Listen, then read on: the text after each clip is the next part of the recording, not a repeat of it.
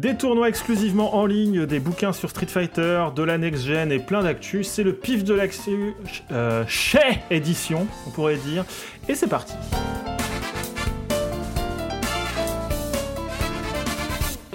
Et bienvenue dans le pif de l'actu. Nous sommes actuellement le 13 juin 2020. Euh, la fine équipe, ou presque, est euh, réunie autour de ce Mumble pour enregistrer évidemment toute l'actualité du jeu de baston qui s'est écoulé. Bon, il n'y en a pas eu beaucoup, donc on a dû un petit peu faire les fonds de tiroir, mais bon, on va s'en sortir. Il y a Shake qui est là aujourd'hui. Bonjour Shake. Wesh. Il y a Oni qui est là. Bonjour Oni. Salut. Il y a évidemment TMDJC, l'ancêtre, l'ancien, le doyen. Bonjour. C'est bonjour qu'il fallait oh, faire. Bonjour. Bah, non, euh. Évidemment, le Gassi est aussi avec nous. Bon, est-ce que tu préfères faire de l'argent tout de suite et devenir Ok, Moi, je pense que la question, elle est vite répondue. bisous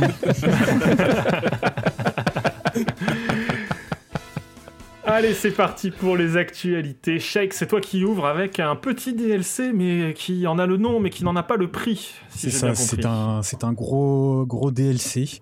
Euh, du coup, ouais, en guise de Second Season Pass, NRS a proposé un gros, gros update à son jeu dans la forme de Mortal Kombat 11 Aftermath. Euh, et du coup, ouais, du coup, ouais, on a eu le droit à un épilogue à son mode histoire que j'ai eu la chance de pouvoir faire sur YouTube. Euh, ouais, bah, oui, pour d'autres raisons, je, vais expliquer un peu quoi.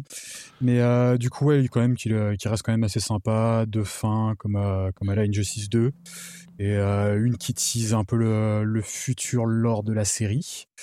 Euh, aussi dans l'Aftermath, trois nouveaux persos Shiva, Fujin, qui n'était pas apparu dans un Mortal Kombat depuis 10 ans. Et euh, en guest, dans un timing politique et social euh, que même Verhoeven n'aurait pu imaginer, Robocop.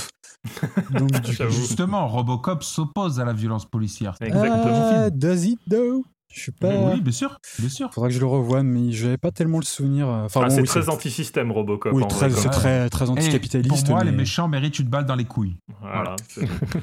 Oui, c'est- c'est- oui, ça va avec la brutalité policière, on va dire. Oui. ça va, ça va complètement d'accord. Mais oui, en non, France, on vise plutôt les yeux et les mains, mais ça, c'est un autre débat après. Voilà. Puisqu'on parle de politique et de sondage, je vais prendre la main pour nous attends, parler. attends, euh, ju- de juste, quoi juste dire que euh, Robocop, il défonce dans le jeu. C'est tout ce que j'ai à dire. il est pas Ah, trop c'est un mal. robot, il est flic. Ah non, mais Ouais. franchement, il est trop bien fait. Il y a plein de références à tous les films, euh, voire les séries. euh, Ils ont été tapés partout. C'est franchement, le, le jeu, c'est un véritable est-ce qu'il est plus ou moins fort que le Terminator? C'est la seule vraie question. Euh, C'est différent. Il est différent. ouais, c'est- ça- c'est- franchement, c'est pas le même personnage du tout. Moi, j'aime vraiment beaucoup les deux, mais je suis tellement content de pouvoir faire un Robocop versus Terminator, j'avoue. Ah, j'avoue. ouais. C'est ça, j'avais quand même une question. Il est vendu 40 balles ce DLC, on C'est est ça, d'accord ouais, il est vendu Un mode 40 histoire balles. et trois persos. Trois persos, quelques cinématiques. Et, euh, Mais c'est pas la version skins, qui ouais. rajoute les friendships aussi? Si, ouais, mais les friendships sont gratuites, comme, euh, comme, ouais, comme le- l'équilibrage, euh, comme, le, euh, comme les stages et les stage fatality. euh, ça, c'est gratuit en fait. Mais tu, un- tu peux pas tout acheter d'un coup? Bah si, C'est-à-dire justement. acheter tout le. Enfin, Non, non, mais il n'y a, y a pas une version. euh, ils ont pas Ah, fait va comme. ils, vont faire- ils vont sortir une version GOTY euh, Oui, bien sûr, ouais, ouais, ça, ça Ouais, c'est ça, c'est évident. Mais on, on peut quand même dire que euh, MK11, ça devient le smash du film d'horreur action. Ah bah c'est ça depuis Oui. euh, trois épisodes en fait. C'est ça. Là, là, Ah, bah, clairement, ils ont pris une MK9. position qui est, qui est inverse à Nintendo, mais qui marche au final tout aussi bien. Non, mais moi, j'attends vraiment le, le moment donné où ils vont euh, remplacer. Je sais plus comment s'appelait ce jeu déjà, euh, euh, Nathan, ce jeu avec euh, que des, des, euh, des, Je- des je persos. vois- je sais- Je, Je me vois souviens de, plus du nom de- du- de- duquel tu parles, mais je ne me souviens plus du tout du nom. oui. Ouais, Je bah, c'est ça. Je, je- je rêverais qu'ils fassent ça pour de vrai. Moi, j'ai envie de revoir Freddy Krueger. J'ai, enfin, il y a vraiment, enfin, ce serait génial de pouvoir prendre tous les, les musts de- des films d'horreur pour se mettre sur la tronche. Mais euh, d'ailleurs, on va peut-être pouvoir en parler. J'ai déplacé la news, Legacy, je vais te, Ouais, te ouais. donner la main du coup. C'est que euh, une des choses qui permet à Mortal Kombat d'avoir tous ces guests facilement, c'est que c'est souvent des guests de films d'horreur qui appartiennent à Warner Bros, la à fait. société éditrice donc euh, de Mortal Kombat. Et quand c'est pas Warner Bros directement, c'est des, des, Succursales des sous-sociétés voilà, qui Mm. ont été rachetées depuis par Warner. C'est, enfin, voilà, c'est les grands trucs. C'est comme Disney, en fait. C'est le problème en fait, de ces grosses structures qui ont tous les droits. Et donc, mais ça, ça pourrait bientôt s'arrêter, n'est-ce pas, Legacy? Car, ah, on a appris ça aujourd'hui, il se passe quelque chose là. Ah bah oui, AT&T, l'un des pires réseaux euh, de Ah oui. télécommunications au monde, euh, considère de vendre la branche vidéo, euh, jeux vidéo de Warner Bros. Il faut savoir donc que AT&T, qui a racheté donc Warner Bros, qui comprend donc les films, DC Comics, la chaîne HBO, j'en passais des meilleurs, et à 200, euh, 200 millions ou 200 milliards de dettes. Excusez-moi, pour moi, c'est tellement des chiffres qui ne veulent plus rien dire. 200 milliards de dettes, excusez-moi, voilà, on est sur, euh, Dette.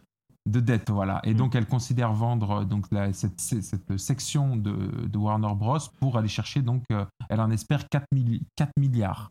Pour l'instant, sur le banc, euh, ce serait Electronic Arts et Tech2. Euh, donc, pour l'instant, pas vraiment de, de news concrètes là-dessus, mais ça impacterait des jeux comme euh, bah, les jeux Injustice, Mortal Kombat, Batman. les, jeux, les jeux Batman euh, par Rocksteady, etc. Donc, euh, c'est des temps euh, un petit peu difficiles, mais vu le succès de Mortal Kombat en termes de nombre de ventes, ventes de jeux, je suis pas inquiet pour eux. Bah, moi, ça m'inquiète un peu dans le sens où, euh, justement, c'est du gros succès. Et en gros, je serais. Tu vois, Electronic Arts, c'est bien le genre à dire Ah non, mais vous allez me faire un Mortal Kombat 12 euh, tout de suite, là, pour dans deux ans, parce qu'on a un bilan financier à faire euh, rapidement. Alors que justement, il me donne la sensation d'avoir toujours eu un peu la liberté qu'il voulait, parce que de toute façon, ça cartonnait. Donc, il prenait le temps qu'il voulait pour faire les jeux, il faisait ce qu'il voulait, et c'était bien, tu vois. Donc, je suis pas Non, sûr. Je trouve qu'ils sortent quand même des jeux à un rythme euh, biannuel. Hein. Euh, un Injustice succède à Mortal Kombat. Euh, justement, plus etc. trop là. Pour Mortal Kombat, ils ont pris beaucoup plus de temps et ils ont dit qu'ils partaient sur un autre type de jeu, voire un, un reboot de, de Mortal Kombat. Donc, euh, À voir, mais dans Mm. tous les cas, oui, c'est sûr que ça, ça fait un grand changement, ça risque de faire un grand changement dans le, visage vidéoludique. Ils Alors, énormément de fortes licences. pour euh, continuer dans le changement, je vais prendre la main. Euh, Il y a une restructuration chez Arc System Works. Alors, on va vous épargner les détails de qui va faire quoi, etc. En gros, la boîte s'est un peu réorganisée comme pour ressembler à une grosse boîte finalement, puisque maintenant il y a des gens à des positions dont ils ont un titre, mais on ne sait pas exactement ce qu'ils font. Donc ça y est, c'est vraiment une grande boîte. Euh, voilà. Mais là, le, le- pourquoi on vous en parle, c'est parce qu'en fait, il y a le, le chose la plus intéressante, c'est Mori, le créateur de BlazBlue. Donc, il n'est plus à la direction créative, puisque c'est Ishi- Ishiwatari qui est à la direction créative. À la place, il passe au côté marketing et son boulot sera de rendre, de marketer Arc System Works en général. Donc, je ne serais pas étonné que euh, ce soit le monsieur qu'ils vont envoyer maintenant pour aller euh, négocier des contrats avec des, des gens qui ont des licences et qui veulent un jeu de baston fait par Arc System Works. Donc s'il y a déjà ça. Les autres nouvelles concernant la boîte, c'est que Arc System Works repousse euh, Guilty Gear Strive à 2021 citant euh, le Covid, mais aussi d'autres choses, et notamment un sondage, les résultats du sondage post-bêta qui, ont été, qui ont été rendus publics dans un exercice de, de transparence qui, on va dire, est assez étonnant de la part d'un développeur japonais comme ça, parce Très que rare. euh, Capcom euh, l'a jamais fait, par exemple. Et euh, bah, globalement, le, on, on s'y attendait un petit peu, mais globalement, bah, tout ce qui est de l'ordre de- des graphismes, de la présentation, ça, tout le monde kiffe. Tout ce qui est de l'ordre du gameplay, c'est un peu moyen au niveau euh, réception. Et tout ce qui est de l'ordre des lobbies et du online, c'est pourri. Donc euh, voilà, ils sont, euh, ils sont prévenus de ce qui va pas. Cependant, dans les réponses qu'ils font, c'est un petit peu euh, oui, on prend note, mais vous n'avez pas encore tout à fait vu exactement ce qu'on veut faire, etc. Bon, bref, on va pas changer, en gros. Et comme on sous-entendait, comme on, on pensait, le jeu il est en bêta. S'il est en bêta, ils vont pas revoir le système de lobby ou l'orientation du gameplay ou quoi que ce soit en fait comme ça. Par contre, un truc qu'ils vont probablement revoir, c'est tout ce qui est UI et tout ce qui est interface puisque apparemment c'est vraiment un- là où il y a le plus de, de gros soucis. Donc voilà, donc on ne devrait pas avoir de grosses différences entre Gui- Guilty Gear Strive euh, bêta qu'on a testé et le jeu final. En tout cas, je pense pas.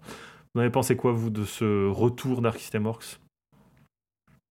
Bah, c'est c'est la moitié, la moitié du chemin est fait, mais c'est c'est la, la deuxième moitié qui intéressait tout le monde. Hmm. Que bon, euh, les- tous les gens un peu sérieux euh, voient que le jeu n'est- pas intéressant. Et ce Street Fighter 5 voilà, bah écoute, euh, ils vont, ils vont changer la, la- la cosmétique, ils vont mettre du déo sur le caca, mais ça puera toujours à la fin, quoi.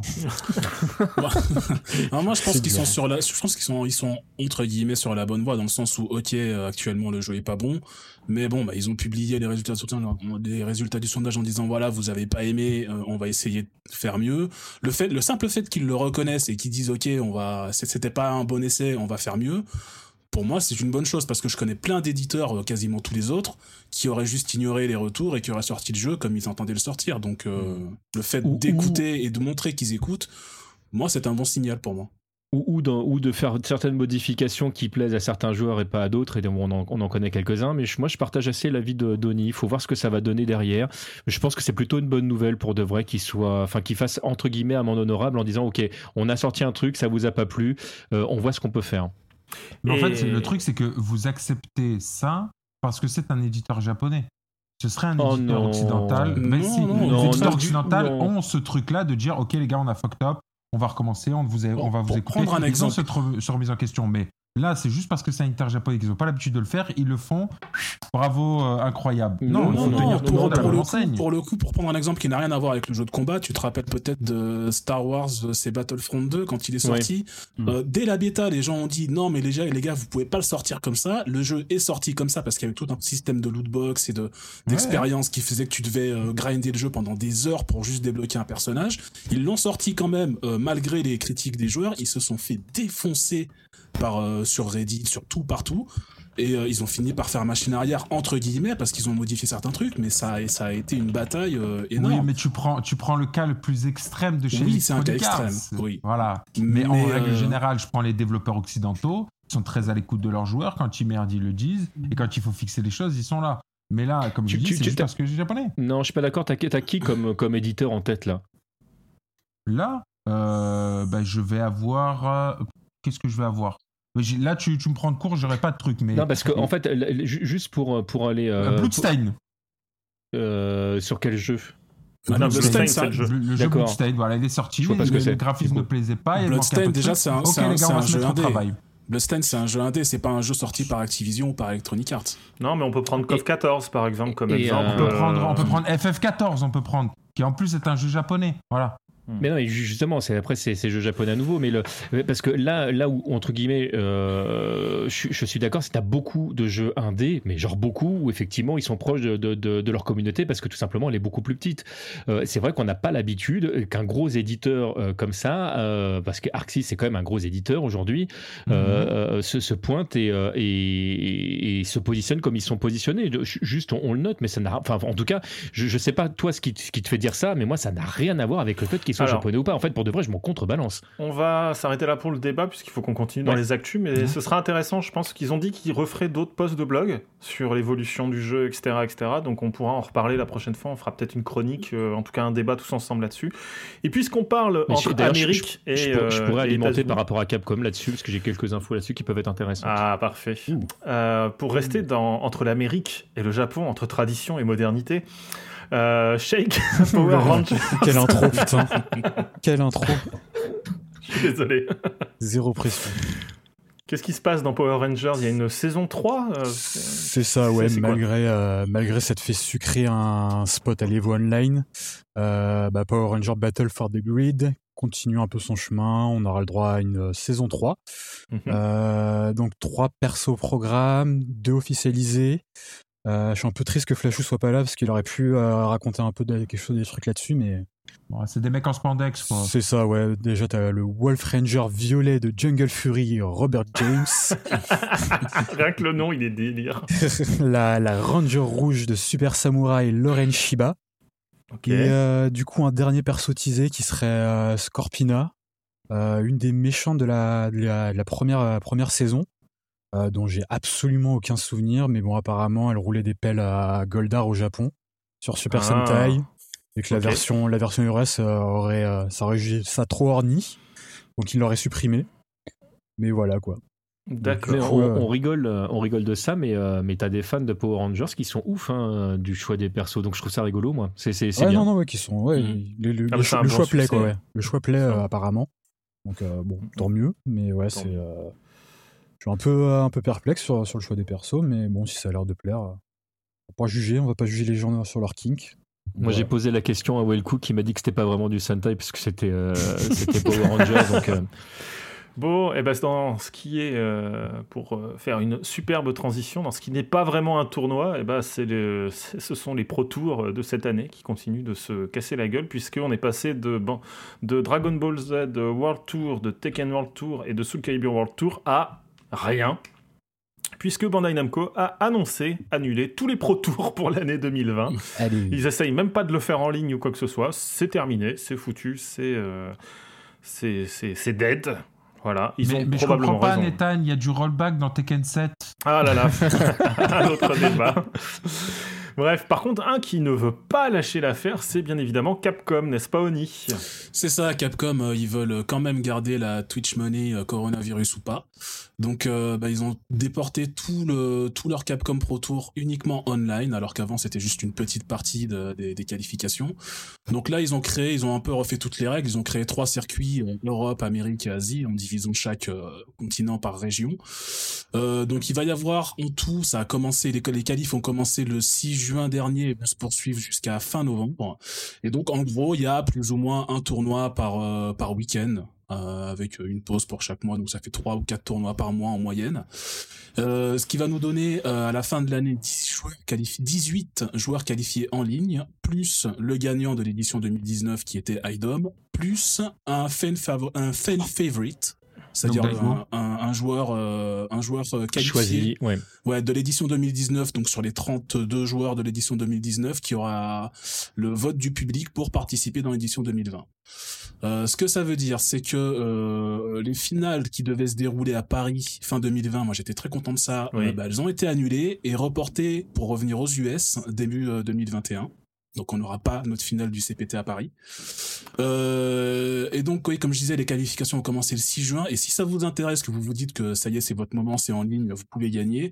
Les qualifs pour l'Europe de l'Ouest, euh, donc euh, qui comprennent la France, auront lieu le 18 juillet et le 10 octobre prochain. Et il faut s'inscrire sur le site de Capcom, comme d'habitude. N'oubliez pas de commander sur eBay votre lag switch euh, personnalisé. Exactement, voilà. Mm. Non, mais en fait, moi, ce que je comprends pas déjà, c'est. euh, je crois, hein, je peux dire de la merde, mais t'es pas obligé de streamer pour pouvoir faire les matchs. Oui, donc tu peux prétendre Oui. que tu es quelqu'un d'autre, oui. Non, mais en gros, oui. en gros, t'es chez toi, t'as Luffy, t'as machin, t'as les maîtres de, de chaque perso en France, et tu sais que tu vas jouer contre un mec, tu lui mets le pire match-up en face, en fait. Hmm, c'est pas bête. Et puis si tu commences à perdre, tu commences à télécharger Henri Okita, euh, my, uh, my husband is not home, euh, point .gav, point 1080p, et c'est bon, t'as gagné. Ah non.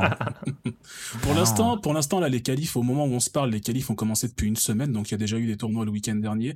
Pour l'instant, personne ne s'est plaint euh, de, de, de lag, mais euh, je serais pas, je serais pas étonné que qu'un Américain nous pète un câble ou un Mexicain euh, vienne nous dire ouais, mais on a été matché euh, pas comme il faut et ça a pas marché. Je veux faire rejouer mon match. Mm. On verra bien. J'ai- j'ai- Il y a eu un tournoi de Smash Bros organisé par le Pugilat des Étoiles, je crois, ou en tout cas ils ont fait un compte rendu sur le Pugilat, où ils racontaient la galère de ouf du tournoi avec les gens qui se plaignaient du, du, du lag, et que donc en fait ils disqualifiaient les gens qui laguaient. et, au fur et à mesure, donc les gens prenaient des photos pour confirmer que leur Switch elle était bien branchée en Ethernet, et ça, et ça prenait des proportions assez incroyables. Donc euh, bon, bon futur les tournois en ligne en tout cas. hein. je crois que. Alors, sa- sachant, là, moi j'y reviendrai tout à l'heure sur l'histoire de, de Capcom, mais c'est très important pour eux euh, que, que le Capcom Pro Tour euh, continue. Euh, c'est vraiment un, un- un choix stratégique et enfin le, le, le coronavirus a quand même eu pas mal d'incidences chez, chez Capcom et ils font des choix de réorganisation de manière à ce que Street 5 dure un peu plus longtemps. Ah bah ça, euh, on, on va en parler justement, juste après. Euh, un perso qui revient dans Guilty Gear Strive aussi, une annonce d'aujourd'hui de Gassi, comme quoi on est en plein dans l'actu, au cœur de Oh l'actu, le pif de l'actu, c'est la folie. Quel perso revient? Ah bah là, c'est Ramletal. Hein. Voilà, là, euh, ils se sont dit, euh, on s'en fout. Les anciens persos, ils n'existent pas. Voilà. Les testaments, les machins, les trucs, on s'en fout. On va sortir le casting de base de Sign. Donc attendez-vous euh, à des Bedman, des machins, des trucs. Honnêtement, le- je trouve que c'est le trailer le plus faible de tous les trailers d'annonce C'est euh, pas faux. Strive. Il n'y a pas de, de ouf. Il n'y a pas de- y a pas d'impact, il n'y a pas d'effet. Le trailer est très moyen, la musique est pas ouf. Mais enfin, on a déjà plus Bullshit Blazing. Ça, c'est C'est c'est déjà mieux, mais euh, voilà, le perso revient, euh, des bandages rouges sur le bras et la jambe, et puis basta. Mm, Apparemment, elle est quand même assez populaire, au... parce qu'on n'en a pas parlé dans le compte-rendu du sondage de Guilty Gear Strive, mais il y avait un, un- un sondage de quels sont les persos les plus populaires, et en gros, au Japon, c'était Bridget, et partout ailleurs, c'était Bacon, comme quoi les priorités sont en ordre. Mais euh, Ramletal était assez haute aussi euh, comme personnage favori, mais après il y avait beaucoup de persos de, de Xrd, logiquement, qui était euh, dans le top puisque c'est la version la plus récente du jeu. Donc c'est Oui, pas oui, oui. si étonnant quelque part. Et puis il y, a- il y a plein de joueurs qui ont découvert aussi euh, euh, la série avec ce jeu. Bien sûr. Et parmi euh, les joueurs qui découvrent des trucs, eh ben, peut-être que vous avez découvert Killer Instinct il n'y a pas si longtemps. Et si vous ne l'avez pas fait, je vous encourage à aller regarder le documentaire Fight On euh, sur Killer Instinct, qui est en gros un documentaire fait par Old Old Back to Block, donc la chaîne YouTube Old Back to Block, et ça dure une heure et demie. Et en gros, c'est euh, Esteban Martinez, donc qu'on connaît parce qu'il a déjà fait d'autres. euh, d'autres documentaires du genre, et ben là c'est incroyable. Je regrette que tu vois TMDJC on ait fait le, le podcast sur Killer Instinct avant qu'il ait fait ce reportage, Oui. parce qu'il y a vraiment beaucoup d'infos qu'on apprend. Il est, il est allé voir tous les gens qui ont créé Killer Instinct 2013 et même certains qui ont fait les anciens Killer Instinct, dont le fameux Ken Loeb dont il on a est parlé. très très très bon le documentaire. Et Ken Loeb, il est fandard de ouf. Et on apprend que c'est World Heroes qui a inspiré Killer Instinct. Et là, genre, what? C'est génial. Et euh, notamment, il parle aussi beaucoup de la, de la transition, enfin, de, déjà de comment ils ont créé le premier jeu. On apprend qu'ils ont, ils l'ont créé en 10 mois, ce qui est incroyable. Euh, la transition avec euh, Iron Galaxy quand ils ont repris le jeu, etc., etc. Donc, super intéressant, vraiment. Ça vaut euh, son heure et demie de. de, de de visionnage, donc je vous encourage à, à le regarder vraiment, très très bon. Euh, et on va passer à la suite. Un autre truc qu'on vous encourage, c'est à profiter de choses qui sont moins chères que payantes, c'est-à-dire gratuits. Euh, Oni, je crois que je t'ai Ouais. mis l'actu, mais je sais pas si t'es chaud vraiment dessus. Ah si si si si bah d'autant que je l'ai je l'ai chopé dès que c'est sorti donc euh, il s'agit de Samurai Shodown Neo Geo Collection qui vient de sortir euh, au moment où on se parle ça fait deux jours qu'il est dispo sur euh, l'Epic Game Store sur PC et qu'il est effectivement gratuit c'est un un peu le jeu gratuit de la semaine puisqu'il donne un jeu gratuit euh, chaque semaine depuis leur lancement. Euh, donc il faut savoir donc il est gratuit euh, sur l'Epic Game Store sans aucune condition. À la fin de la semaine donc à partir du 18 juin il repassera à son prix normal qui est de 40 euros quand même. Euh, et que à la même date, il sortira donc sur Steam au même prix, le 18 juin. Euh, et que si vous n'avez pas de PC mais que vous jouez sur console, il sort sur PS4 et Switch le 28 juillet. Donc à un prix que j'imagine similaire, autour de 40 euros. Oui, c'est ça, oui, une quarantaine d'euros. C'est un peu cher, honnêtement. C'est euh, un peu cher, c'est un peu cher. Alors après, ça va être, euh, Alors, tout- toute proportion gardée, parce qu'il y a quand même un, un nombre de jeux assez conséquent euh, dedans, qu'il y a beaucoup ça. de perles. Euh, effectivement, c'est des jeux qui sont facilement trouvables en émulation, donc je comprends tout à fait ce que tu veux dire. C'est toujours, euh, c'est toujours difficile le, le curseur, mais quand tu regardes le, la, euh, je sais plus combien euh, la, la compile de tous les streets qui étaient sortis euh, était 30 euros. vendue, mais je crois que c'était Mm. une, une, ouais, c'est ça, autour d'une trentaine ou une quarantaine d'euros quand il est, ça, quand c'était il est sorti. Donc on, est, on est à peu près dans les, dans les Mm. mêmes eaux.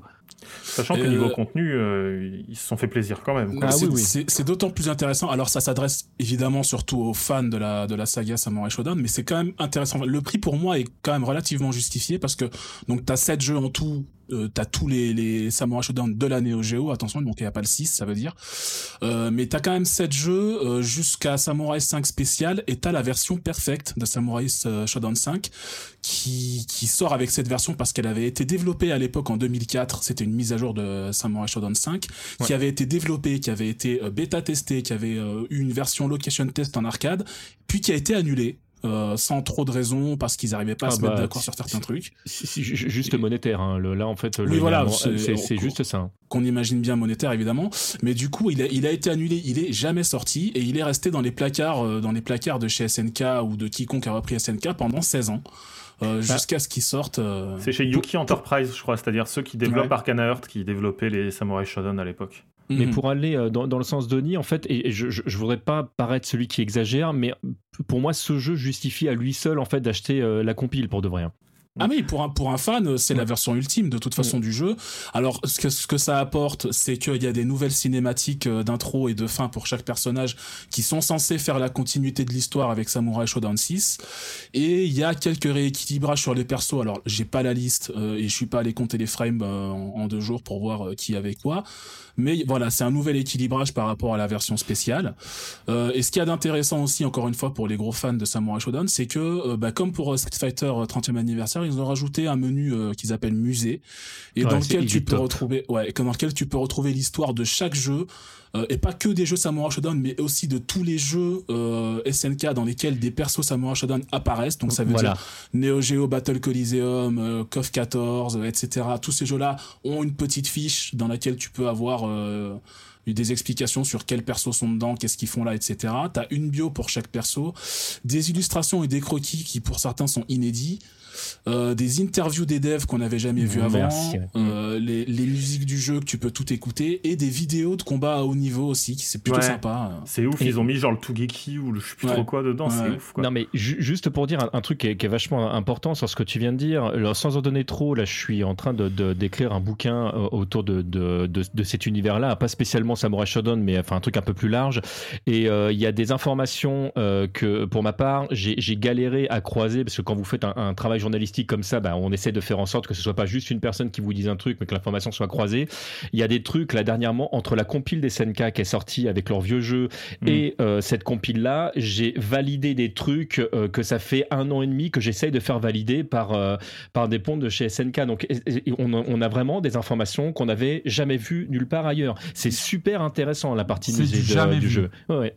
On n'a jamais vu ça. le on n'a jamais vu ça. Mais euh, juste un détail par contre, on a eu quelques retours comme quoi il y avait des problèmes de son ou de ralentissement ici et là selon les configs sur PC.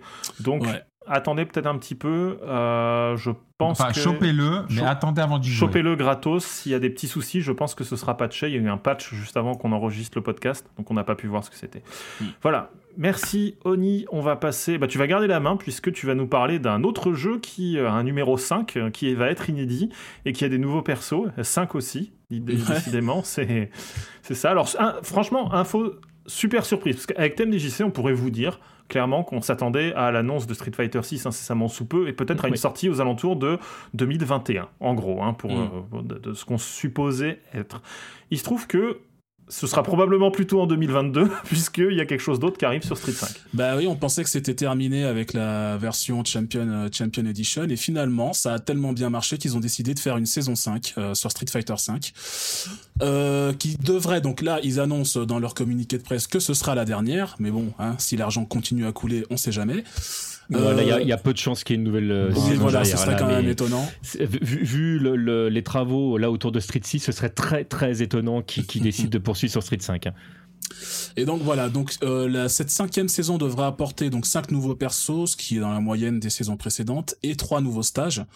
Euh, ce qui va porter le total à 45 persos quand même, ça fait beaucoup. C'est beaucoup. pour hein. le, compte des stages, je l'ai pas par contre, mais on va être à 20 ou 30 stages en tout et pour tout. Euh, donc ça, c'est pour les infos. Donc on ne sait pas encore euh, quels seront les stages ni les persos. Ça sera annoncé au cours de l'année de toute façon. Euh, mais pour l'occasion, Capcom, euh, histoire de faire monter la hype, a lancé un concours euh, qui dure jusqu'au 21 juillet. Donc si vous savez dessiner, l'idée c'est de dessiner un costume pour un personnage de Street Fighter V, donc un personnage déjà présent dans le jeu.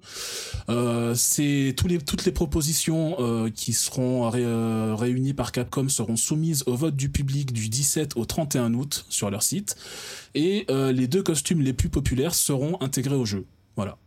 Alors, travailler que ça marche très très bien. Ce genre de choses. Ouais. Ah non, mais les retours là sont, ça marche vraiment très très bien. Ça, ça, fonctionne bien, particulièrement. On s'étonne pas, mais particulièrement aux États-Unis. Mm. oui. C'est logique parce que mm. quand tu, tu, arrives, tu es illustrateur, tu arrives à mettre un de tes designs dans un jeu aussi populaire que Street Fighter V, bah voilà. Ah, ça, fait, une carte de visite incroyable. surtout, ça marchait déjà, en fait, même au Japon, puisque Dead or Alive l'a fait pendant des années aussi des concours mm. de, mm. trucs comme ça, donc c'est pas ah, étonnant. il le faisait déjà à l'époque de Megaman, Capcom, c'est une recette vieille comme le monde qu'ils ont mm. sorti. Eh ben on va rester sur les, le, chiffre 5, Legacy, puisqu'il y a euh, un jeu qui a vendu 5 millions d'exemplaires. 5 millions d'exemplaires, et c'est... Alors, DBFZ, DBFZ 5 millions pour une petite licence comme ça qui sort licence une petite boîte indé qui, qui, sort un jeu c'était le pari du siècle. Qui aurait cru qu'un jeu de combat Dragon Ball aurait marché en 2020 bah non personne. Quel incroyable coup de poker. Non bah 5 millions c'est énorme hein. euh, le jeu est sorti quand même sur 3, 4 euh, plateformes.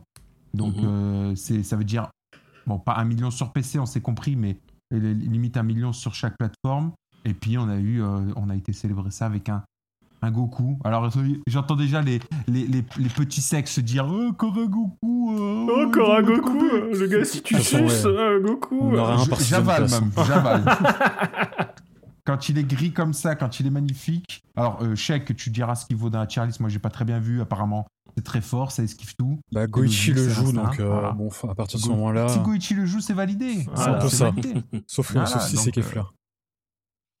Le souci, c'est Kefla, ça a toujours été Kefla le souci dans tous les jeux. Donc, euh, qu'est-ce que tu veux faire? Voilà, donc euh, Goku Ultra Instinct, on attend le reste du Season Pass. Il reste encore 3, ou 4 persos. Euh, Trois, trois, ouais. mais- Trois, Yes. voilà, bon, trois, mais malheureusement, comme on a dit avant, tous les tours ont été annulés, donc difficile de faire monter la sauce euh, sur ces persos. Je pense qu'il y aura un portage sur les nouvelles consoles de, de ces jeux-là, donc attendez-vous à avoir une, une vie com- compétitive euh, continue. Avec Et un nouveau termine. Vegeta. prochain, c'est Ah, Majin. euh, les SJ4, ils vont, ils vont, ils vont arriver, hein, vous inquiétez pas. Ah, mais Et, le prochain, c'est euh, Majin, c'est obligé. Ah, eh, ce serait très très bien. Et enfin, je voudrais terminer sur un autre chiffre. Euh, Bébé Tag, lui, qui a fait 450 000 ventes en deux ans, ce qui est plutôt respectable pour. euh, ça reste un jeu de niche quand même. Mm. Euh, 450 000 ventes, c'est plutôt pas mal. Ouais, c'est pas mal du tout. Par contre, un qui est vraiment de niche, et je vais en parler à la place de Prosk parce que euh, bah, il n'est pas là, parce qu'il est trop occupé à couper des arbres. Euh, c'est Koime Enbu Ryo Rai Rai euh, qui a eu droit à un bêta test en fait sur Steam dans les, je sais plus quand, mais c'est déjà passé, donc désolé. Et ça va ajouter un perso qui s'appelle Xu Wang et un nouveau stratégiste qui s'appelle Guo Jia et un nouveau stage qui s'appelle Luo Yang. Et en gros, cette version 3 sera un petit DLC à acheter euh, en plus du jeu quand euh, ce sera euh, terminé, équilibré comme il faut. Donc voilà, si vous, vous êtes parmi nos auditeurs qui aiment Koime Enbu Ryorai Rai, eh ben sachez bientôt qu'il y a une mise à jour qui arrive avec un nouveau perso, etc. Vous pouvez vous faire plaisir. Et pour rester... Nathan, oui Nathan, on dit Xiang et Gyoxia. Ok, Hyosha. ok. Et pour rester dans les choses qui font euh, plaisir, euh, le Gassi, c'est tu es Monsieur Chiffre aujourd'hui. Ah ouais, ouais, ouais, ouais. Allez, il y a encore un autre qui a bien vendu là quand même. hein. Ah, je vais appeler, je vais m'appeler Samuel Etienne si ça continue. Euh, 350 000 ventes pour Grand Blue. Euh, le jeu a donc, est donc sorti euh, en mars chez nous, donc ça fait trois mois qu'il est sorti. Euh, 350 000 ventes, c'est pas mal pour Mm. cette fois en vrai une nouvelle licence euh, sur console, même si la licence mobile existait depuis, depuis des années. Et donc, vu ce succès et ces ventes, eh ben, un second Season Pass arrive. Bon, en gros, comme on l'avait dit dans un ancien pif, les persos du premier Season Pass auraient dû être dans le jeu de base. Et Clairement. le second Season Pass est ce qui aurait dû être le premier Season Pass. Donc, si vous aimez bien vous prendre 30 euros dans la tête euh, pour quelque chose qui aurait dû être gratuit, allez-y, allez-y, faites-vous plaisir. hein. Mais ça vous donnera pas de rollback. Et on va terminer avec une petite news exclusive. Je vois que TMDJC l'a glissé dans le conducteur euh, en plein- hein. comme ça, tranquille. 3 frames. Et hein. il a juste écrit petite news SF6. Alors, qu'est-ce que ça veut dire J'ai un petit TMDJC? truc à vous dire. J'ai un Ah, petit truc à vous dire à propos de Street En- Fighter 6. En très court, alors on l'a, on l'a déjà, on a déjà commencé à en parler tout à l'heure. On disait qu'il y avait un petit décalage, en fait, qui va être, qui risque d'être un décalage un peu plus important qu'on, qu'on- qu'on pouvait imaginer euh, au départ, parce qu'en fait, ils ont euh, Capcom s'est retrouvé dans une situation où il y a un personnage sur lequel il travaillait, en fait, qui avait une mécanique qui plaisait beaucoup à l'équipe, qui apparemment, apparemment va devenir une mécanique générale de, de- de tous les persos. Donc en fait, ils sont en train de Hmm. changer leur fusil d'épaule euh, en termes de, de gameplay sur SF6 et c'est arrivé synchro euh, avec euh, le Covid. Donc en fait, ils ont pris énormément de retard sur ce qui euh, sur ce qu'ils souhaitaient faire. Donc euh, il y a ça et a priori, alors moi les informations que j'ai euh, là-dessus, c'est que ils vont faire passer un autre jeu qui c'est une, une grosse licence de, de, de Capcom qui sortirait Resident avant Evil. SF6. Je ne sais pas. Je, je- je ne peux pas te dire quelle quelle, quelle licence parce que j'ai pas l'information. Mais ils vont ils vont essayer de, de décaler en fait les sorties de manière à, à ne pas marcher, enfin ne pas se marcher sur le pied. Donc euh, voilà, c'est pour ça tout à l'heure Nathan disait euh, euh, on va pas voir SF6 tout de suite. Euh, voilà, je, pense que le, jeu va être annoncé, mais qu'il va y avoir là aussi, comme ils ont fait avec, avec Street 5, euh, c'est peut-être une information qui va se glisser tranquillement quelque part, comme ils l'avaient fait il, y a, quelques années sur une news Sony. Donc, avait rien à voir. C'est pas impossible en fait qu'ils commencent à communiquer comme ça pour faire monter la hype, mais ne pas marcher, ne pas scier la branche sur laquelle ils sont assis avec Street Fighter 5. Ils vont essayer d'étirer le plus longtemps possible, comme ils l'ont fait avec Street 4 quand, ils se sont viandés en fait avec euh, Street Cross Tekken. Oui, D'ailleurs, euh, j'ai oublié de le noter, mais il me semble qu'ils ont mis à jour les chiffres de vente de Street 5 euh, qui sont à 4 millions et demi maintenant, ce qui, Oui. euh, ce qui est pas mal parce que C'est pas mal. pas parce qu'en plus, si, si on considère la quantité de costumes de Chun-Li qu'ils Oui. ont vendus avec, le jeu doit être finalement plutôt Très rentable. très rentable. Non, ça, ça marche très très bien là-dessus. Il n'y a, il y a pas de souci. Ils ont complètement parce que ça partait très mal au départ. Oui. Enfin nous les chiffres qu'on avait en- sur le retour, en fait, c'est surtout Sony qui faisait la gueule. D'ailleurs je ne sais pas. alors, pour de vrai, je j'ai pas le, le détail des informations là-dessus. Là, ce n'est qu'une supposition, mais étant donné qu'il y a toute une partie de l'argent qui est récolté par, Capcom sur lequel Sony ne touche pas un centime, je ne suis pas toujours certain aujourd'hui que Street Fighter V a été vraiment une bonne opération pour, euh, pour Sony. Ça, je n'ai pas le détail du truc. Mais en tout cas, pour Capcom, ça va très bien du côté de Street Fighter. Et c'est d'ailleurs pour ça qu'il y aura un nouveau Street Fighter qui va sortir, alors qu'à un moment donné, la question était sérieusement posée. Ah oui, Si, euh, euh, le, euh, par rapport à ça, je voulais dire, je voulais vous dire un autre truc. Bon, ça me reviendra plus tard, c'est pas grave. bref, moi, ce que je voulais dire, c'est qu'on le voit que Capcom, de toute façon, SF6 et les Resident Evil sont développés à la maison mère à Osaka. et le truc, c'est que vous avez, il y a le Resident Evil 3 remake qui est sorti, mais qui n'a pas été développé principalement par Capcom Osaka justement, mhm. Ce qui fait que c'est un jeu d'une qualité différente. Et sachant, à mon avis, en voyant le succès de ces jeux, ça a été d'énormes succès. Euh, et le fait qu'il y ait Resident Evil 8 et qu'à mon avis, il, y a eu des rumeurs comme quoi ils préparaient un remake de Resident Evil 4, à mon avis, ils n'ont juste pas la puissance de développement, comme tu l'as dit, avec le, le Covid en plus qui est venu au milieu. Donc, ils ont préféré prioriser euh, RE8 pour qu'il soit dispo à la sortie de la PlayStation 5 et, euh, et donc faire 5 persos pour Street Fighter 5 ça prend vachement moins de temps. Ah bah tu peux surtout l'outsourcer, euh, tu peux vraiment prendre d'autres boîtes pour euh, te modéliser les persos, pour te faire les effets, pour faire tout ça, comme ils l'ont fait de façon sur tout le jeu. Enfin, même si ça a été rapide, à mon avis, le, choix d'allonger Street Fighter V, c'est pas fait euh, dans les dernières semaines, parce qu'il faut quand même le temps de, de, faire le choix, de développer les personnages. Donc, à mon avis, ça, ça, fait, ça fait déjà, je, pense que, que, tout ça est arrivé au cours de 2019. Enfin, là, c'est mm-hmm. pas tout d'un coup un claquement de doigts en disant, bon... On... bien sûr, mais il y a eu beaucoup d'accélération ces derniers mois. Tout à fait. Voilà, c'est et c'est ce que je voulais vous dire par rapport à ça. D'accord. Allez, on va terminer les news avec ce qu'on a publié sur Pas Gros Point ces dernières semaines. Alors, on a fait le First Attack de Street of Rage 4. Euh, je crois que c'était toi, Legacy, qui, ouais, je suis très content de cet épisode. Sûrement le meilleur de, de tous les First Attack sur un jeu excellent. Euh, vous avez aussi le stream qu'on a fait avec Nathan, un playthrough du jeu que vous pouvez retrouver sur notre chaîne YouTube. Voilà. Et euh, on a aussi euh, traduit et posté une interview de Kate, le, un des game designers de Killer Instinct 2013, saison 2 et 3, sur comment rendre les jeux de combat plus faciles et plus populaires. Donc c'est une, c'est une, en gros une discussion qu'il a eue dans une autre émission. On a eu l'autorisation de la reproduire et de la traduire. Il a des des, des, takes très intéressants sur mhm. comment rendre des jeux de combat plus faciles et plus populaires, évidemment. Donc, euh, parmi ces choses-là, le fait de. Enfin, il explique aussi clairement pourquoi aujourd'hui les DLC, comment les, les, les, les, développeurs de jeux de baston réfléchissent, on va dire, à leur jeu. Donc, je vous encourage à aller lire ça. C'est tout pour l'actualité. On va passer aux chroniques. Jingle!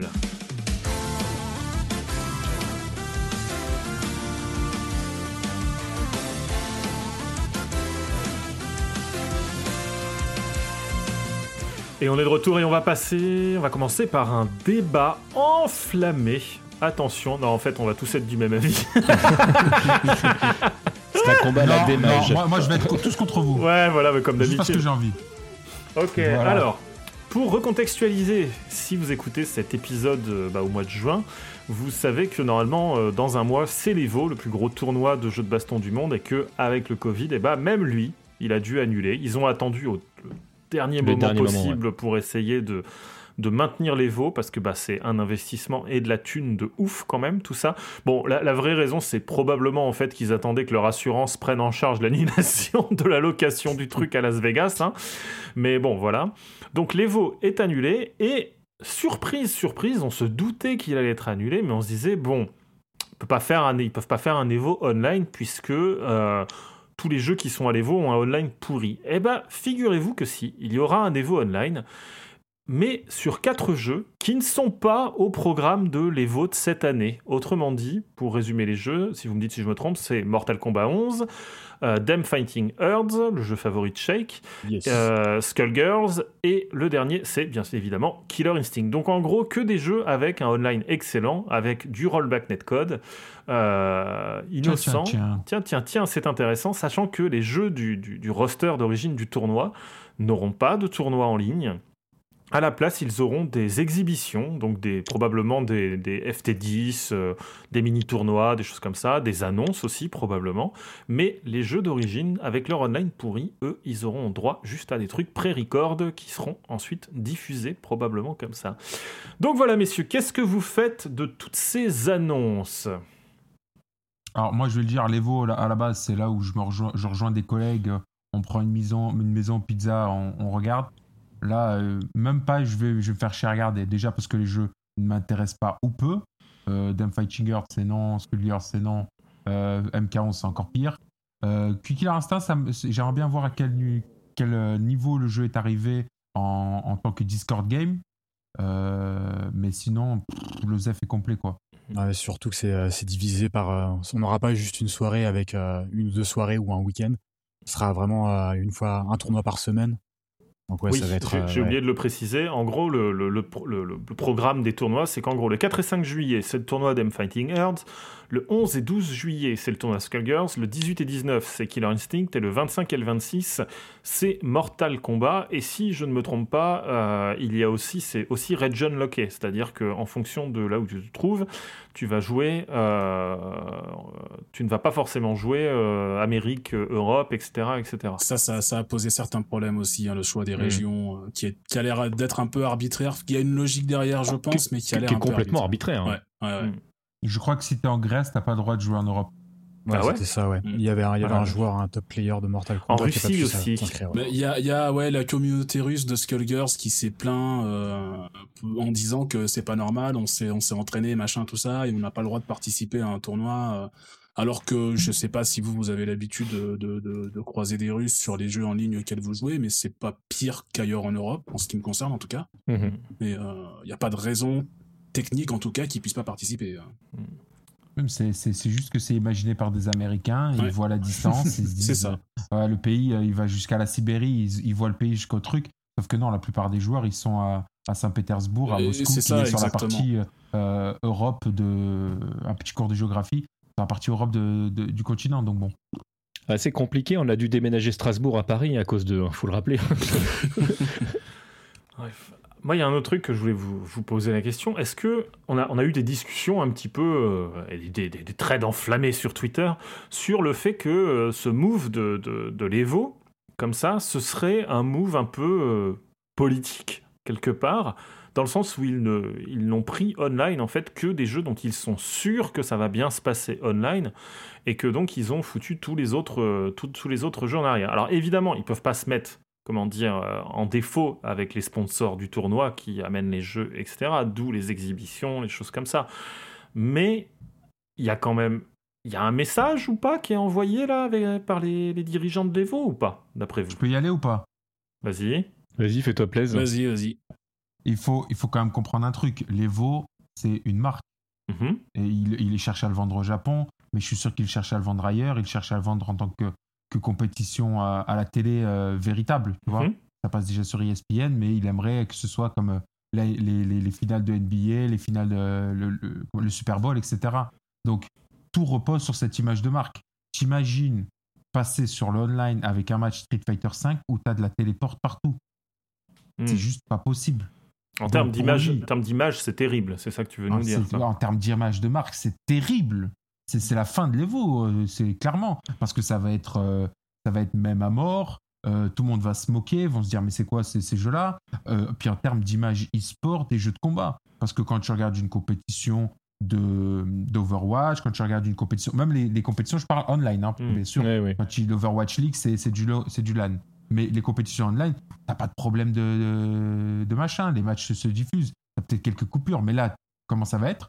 Le, le, le, genre du jeu de combat, se mangerait une, une vague de honte qui serait irrémédiable. Soyons clairs.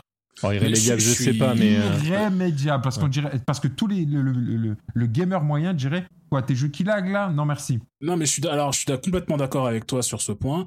Euh, moi, ce que je trouve cruel dans cette logique, c'est que concrètement, ce genre de choses, c'est pas vraiment la faute de l'Evo. Les, mm. responsables, c'est Capcom, c'est Bandai Namco, c'est euh, tout ça. Et que l'Evo se protège en disant bon, on va pas mettre Tekken, on va pas mettre Street parce que le online il est impraticable et que c'est impossible de faire un tournoi à cette échelle, euh, c'est normal. Mais à, un moment donné, il faut que ça soit aussi un électrochoc pour Capcom, Mandai et compagnie pour se dire peut-être que il va falloir qu'on bosse un peu le online de nos jeux parce que ça devient une fonction euh, vachement importante quand même, centrale. voilà, centrale de, des jeux et que ça c'est plus possible de les négliger à ce point quoi. Mais ce qui est compliqué, alors je sais pas comment ça se passe chez, chez Namco, mais en tout cas chez, chez Capcom, ce qui est compliqué, c'est que les, les décideurs sont pas forcément ceux qui ont les bonnes informations. Et là, et c'est là où euh, où il y a, y a, en plus il y y a toujours cette, cette énorme problématique qui est que tu as des licences qui appartiennent à une partie du groupe et pas forcément à l'autre. hein. On rappelle que Street Fighter appartient à Capcom USA et pas à Capcom Japon. Mhm. Euh, ça, ça, ça soulève beaucoup de difficultés quand on sait que le jeu il est pas forcément développé aux États-Unis. Donc on, on se retrouve avec des jeux qui ont le cul entre deux chaises, avec des gens qui sont bien conscients qu'il y a des problèmes, qui font remonter les problèmes et sur lesquels on leur dit oui mais écoute t'es gentil mais ce sera comme ça parce que là on a tel contrat avec telle euh, avec telle structure, Euh, là on est en bise avec Sony pour Street 5 etc. Donc ils font comme ils peuvent avec ce qu'ils ont et c'est euh, c'est compliqué. Après, il y a un contraste entre les régions, effectivement, parce que tu prends un jeu comme Tekken, euh, qui est euh, lui développé au Japon, je dis pas de conneries quand je dis ça. Euh, pour le coup, les, le- au Japon, tu, tous ceux qui ont voyagé au Japon l'ont vu, toutes les connexions sont euh, nickel chrome, ça marche partout pareil, euh, tout le monde a, L'internet le plus puissant voilà, du tout le monde. monde a la fibre équivalent, donc euh, ça marche bien. Et quand, quand un jeu qui est développé là-bas, testé là-bas, le là il est testé là-bas, et qui débarque aux USA où les connexions sont pourries, l'infrastructure est dégueulasse, tout lag, euh, tu veux jouer entre la Californie et New York, c'est impossible. Euh, forcément, tu prends le, le- la même chose qui marchait parfaitement au Japon sur un pays relativement euh, petit, tassé, tu mets ça aux USA, ça marche pas, et forcément le Japon comprend pas euh, de, de prime abord d'où vient le problème. Mais, Mais, euh, même, mais ouais. même qu- au Japon, euh, quand euh, il y a eu le, le- je crois que c'est le Battle Planner de chez French Bread qui a Oui. joué à Skullgirls, il Hmm. a dit mais je veux du rollback dans mes jeux. Parce Oui. que même lui qui joue à un jeu au Japon avec l'internet puissant avec un japonais, il s'est rendu compte de la puissance de ce système en fait. Mm, mm, mm. Donc Mm. euh, pour revenir sur le sujet qui est l'Evo Online, euh, oui l'Evo euh, mais quand même euh, se dit vous n'êtes pas plus important que notre image de marque et c'est à vous de faire cet effort pour, pour pouvoir être featuré sur des events qui ne sont pas des events irréels. IRL, pardon, excusez-moi. Mm, mm. Mais du coup, c'est assez étonnant quand même parce que autant qu'ils prennent Mortal Kombat, c'est un jeu de l'Evo, Killer Instinct, c'est un jeu de l'Evo, Il Skullgirls. n'était pas à l'Evo en MK11 justement avant ça. Et c'était Ouais, un gros, en euh, général, c'est des jeux side event, hein, tous ces jeux-là, en général. Ouais, mais je veux dire, la licence en général a déjà été à l'Evo, Oui, c'est ça que je voulais sûr, dire. Voilà. sûr. Ouais, Tu sûr. vois, Killer Instinct, ok, bon, Skullgirls, tu pourrais dire, bon, ok, le jeu, il s'était battu en 2013 contre Smash Bros, il a perdu, tu peux pas gagner contre Smash Bros, bon, bref. Mais alors, Dems Fighting Earth, Ah oui. tu vois, enfin, là, j'ai j'ai vu ça, j'ai fait, bah, c'est super cool pour la licence parce que c'est des gars très bien qui font ça et ils utilisent le moteur de Skullgirls, donc le online de Skullgirls, qui en plus a été amélioré et donc ils ont récupéré ces améliorations, donc il n'y a aucun souci, mais c'est vrai qu'honnêtement, ça fait quand même extrêmement pied de nez quand même. Dans, euh, dans le, dans, le, ouais, dans, la, dans la catégorie jeu de niche, là, on va loin quand même. Ouais, parce que c'est quand même un jeu avec quoi 6 persos? Mm. qui vient de Ouais. sortir en V1 comme ça, ou en plus c'est des, c'est des animaux, enfin ça n'a vraiment rien à voir quoi. J'aurais plus vu, j'aurais vraiment plus vu, comme on disait tout à l'heure, un, un- un Power Ranger qui lui aussi Hmm. a un netcode euh, intéressant et qui en plus est une licence qui parle aussi bien au Japon. Qu'aux États-Unis ouais. Et Europe au- aussi, en ouais. Europe. Ouais. Mm, mm. Donc euh, c'est vrai que le fait qu'il n'y ait pas Power Ranger pour Fighting Girl, et puis ils auraient pu mettre 5 jeux quoi. Mm, mm. Oui, il n'y a Moi, rien je qui les en empêchait. Mm. Moi, je suis un peu étonné qu'ils aient pas euh, que, que, que, par exemple. euh, Bah non, après je suis pas étonné quelque part parce que bon, tu, tu vois, genre il y a la Samurai Shodown Collection qui sort, ils auraient pu dire allez, on se fait un tournoi sur Perfect, mais bon, quand il y a l'autre, euh, la version 2019 qu'il faut vendre, effectivement, tu peux pas dire on va Non, demander aux gens de, de vendre ça, effectivement. Bref, donc euh, après, est-ce que ça va vraiment changer? Est-ce que le message va vraiment être reçu par euh, les développeurs? Honnêtement, j'ai pour Capcom, oui, c'est sûr, parce que de toute façon, ils ont fait Marvel vs Capcom Infinite, qui a un très bon online, pour le Mhm. coup, donc c'est Mhm. pas un souci. Par contre, chez d'autres développeurs, Arc, on sait qu'ils sont en train de passer au, au rollback, ils vont le faire pour Guilty Gear Strive, donc ça c'est déjà fait, mais c'était confirmé avant les voix online. Par contre, un que vraiment, je, deux dont je pense vraiment ils vont rien faire, c'est Bandai et c'est euh, SNK. Je, Alors, je ne les vois vraiment pas changer leur fusil d'épaule là-dessus. Alors après, pour SNK, on sait qu'il y a quelqu'un qui leur parle et qui est pas fan du rockback. c'est le code.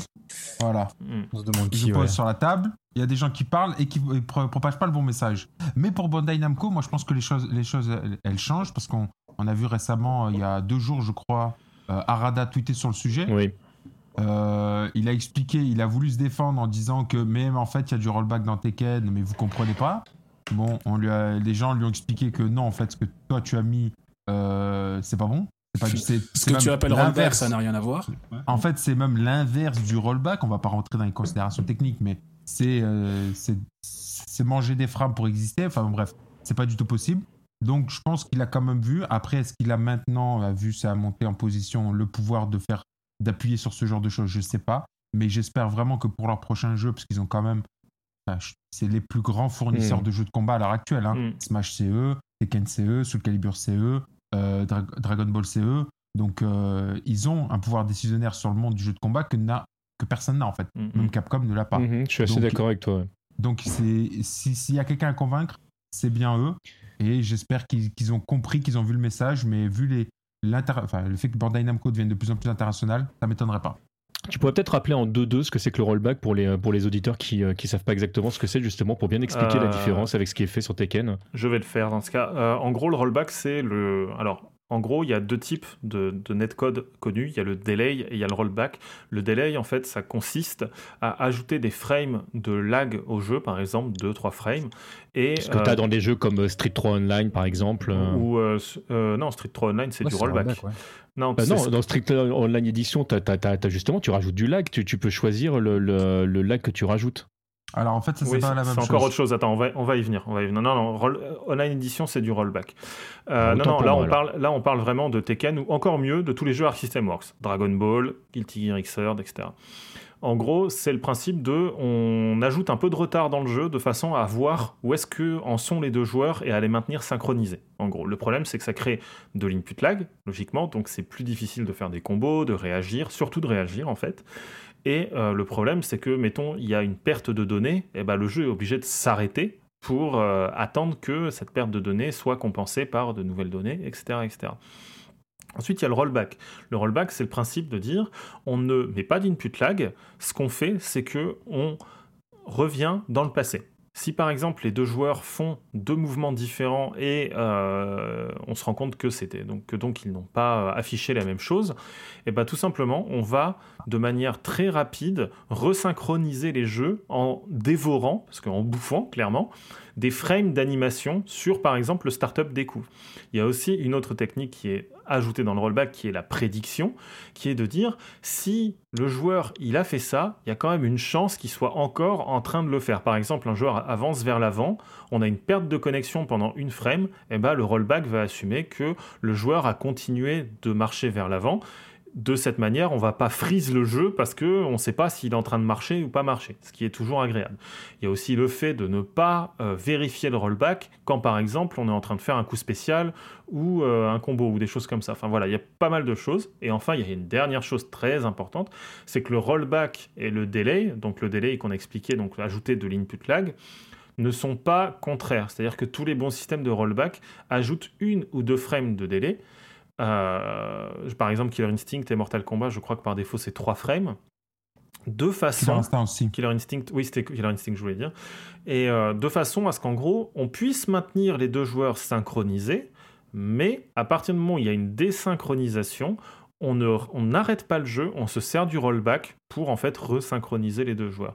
Donc voilà, c'est euh, les deux approches comme ça, et le problème c'est que Bandai Namco est toujours dans une approche du délai netcode. Arc System Works, ils y étaient et ils se sont fait tellement bourrer le mou pour que leur jeu il ait un bon online qu'ils vont passer sur du rollback. Capcom est passé sur du rollback mais a raté l'implémentation dans Street Fighter V et l'a réussi dans Marvel vs Capcom Infinite.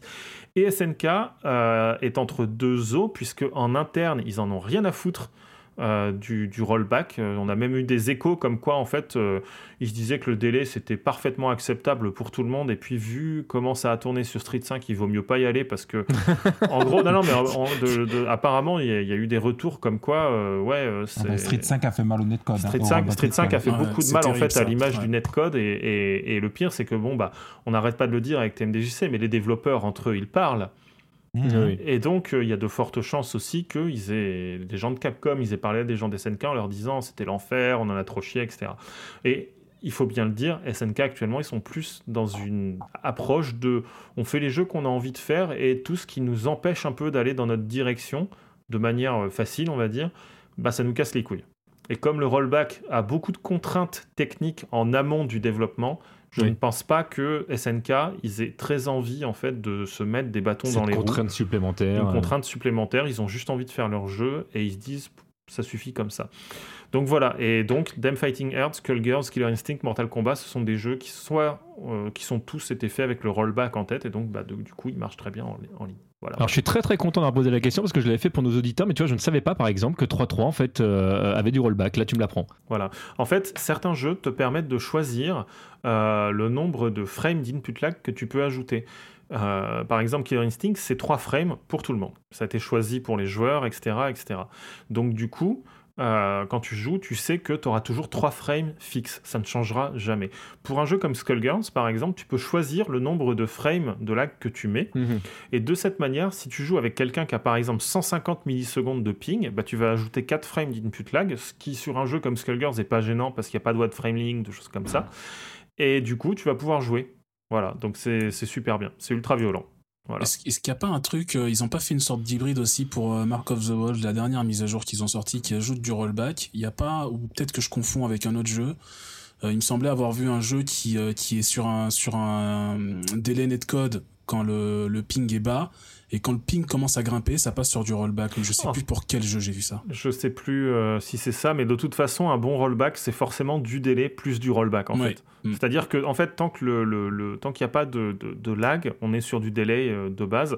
C'est comment on gère le lag en fait qui rend le rollback très intéressant, avec Mm. comme j'expliquais la prédiction et ce genre de choses. Mais de toute façon, sans le- lag, le, le- le- le rollback, entre guillemets, il, peut pas être fonctionnel parce qu'en fait, sinon, ça corrige des trucs que tu as éventuellement fait. Quoi. Donc, Voilà, euh, ça- en fait, le truc qui est, qui est un peu compliqué avec le rollback, c'est que si jamais, tu vois, tout se passe bien, euh, bah, tu es tout le temps en train de corriger des trucs. Or, le truc, c'est que, tu vois, genre, un mec qui fait avant, arrière, avant, arrière, est-ce que tu as vraiment besoin de rollback pour corriger ça? Non. Le mieux, c'est d'avoir peut-être une frame ou deux d'input lag native et constante qui te permet de dire, bon, ça, c'est synchro, j'ai pas trop besoin. Et à partir du moment où ça devient plus compliqué, il se passe plus de choses et il y a des, pertes, en fait, de paquets d'informations, dans ce cas, tu vas sur du rollback. Donc voilà. Voilà, voilà. Qui explique les téléportations dans Street Fighter 5. Exactement, mais Street Fighter. 5 est une très très mauvaise implémentation du rollback. Est-ce que vous avez quelque chose à ajouter sur le l'Evo Online? Pour moi, non. Non, je regarderai avec plaisir le tournoi Killer Instinct parce que j'adore ce jeu, mais les autres jeux Mhm. m'intéressent pas, un peu comme Legacy. euh, il y a- C'est vraiment le seul jeu qui me parle dans le, dans le roster. Donc euh, je guetterai ça. Ça marche. On va passer à la suite. TMDJC, tu veux nous parler encore d'un bouquin sur Street Fighter Mais tu n'arrêtes jamais. Est-ce que tu lis d'autres livres que des bouquins sur Street Fighter? Alors en ce moment, oui, parce que je lis, je lis pas mal, mais c'est clair que chez Bagro Point, je, vais, je vais plutôt euh, cibler jeux de combat. Euh, là, ce sera pas que euh, Street Fighter, parce que je vais vous parler du bouquin qui est sorti chez Pixel 9, en fait, sur les, les 30 ans de, de- Capcom, en fait, où il parle de tout ce qui s'est passé entre 1983 et 1993. Je sais pas s'il y en a parmi vous qui l'ont lu déjà ce bouquin? Non. Non, Non. non. Alors c'est vraiment un bouquin que je, que je conseille. Alors, évidemment, dès que je parle d'un bouquin, très souvent, c'est un, conseil- c'est un, un bouquin que je vais, euh, que je vais conseiller. Mais là, euh, très clairement, euh, celui-ci, il est vraiment très intéressant. Je vais expliquer pourquoi. Alors, le, le bouquin, comme d'habitude, est loin d'être donné parce que c'est un très beau bouquin. Le- vous le trouverez, en fait, suivant les endroits où vous allez l'acheter, entre 40 et euh, 45 euros. Moi, j'aurais tendance à, à vous dire que si jamais vous n'êtes pas euh, près de vos sous, bah, de l'acheter directement chez Pixel 9 parce que, parce que voilà, c'est c'est toujours bien de- d'aller se fournir chez l'éditeur.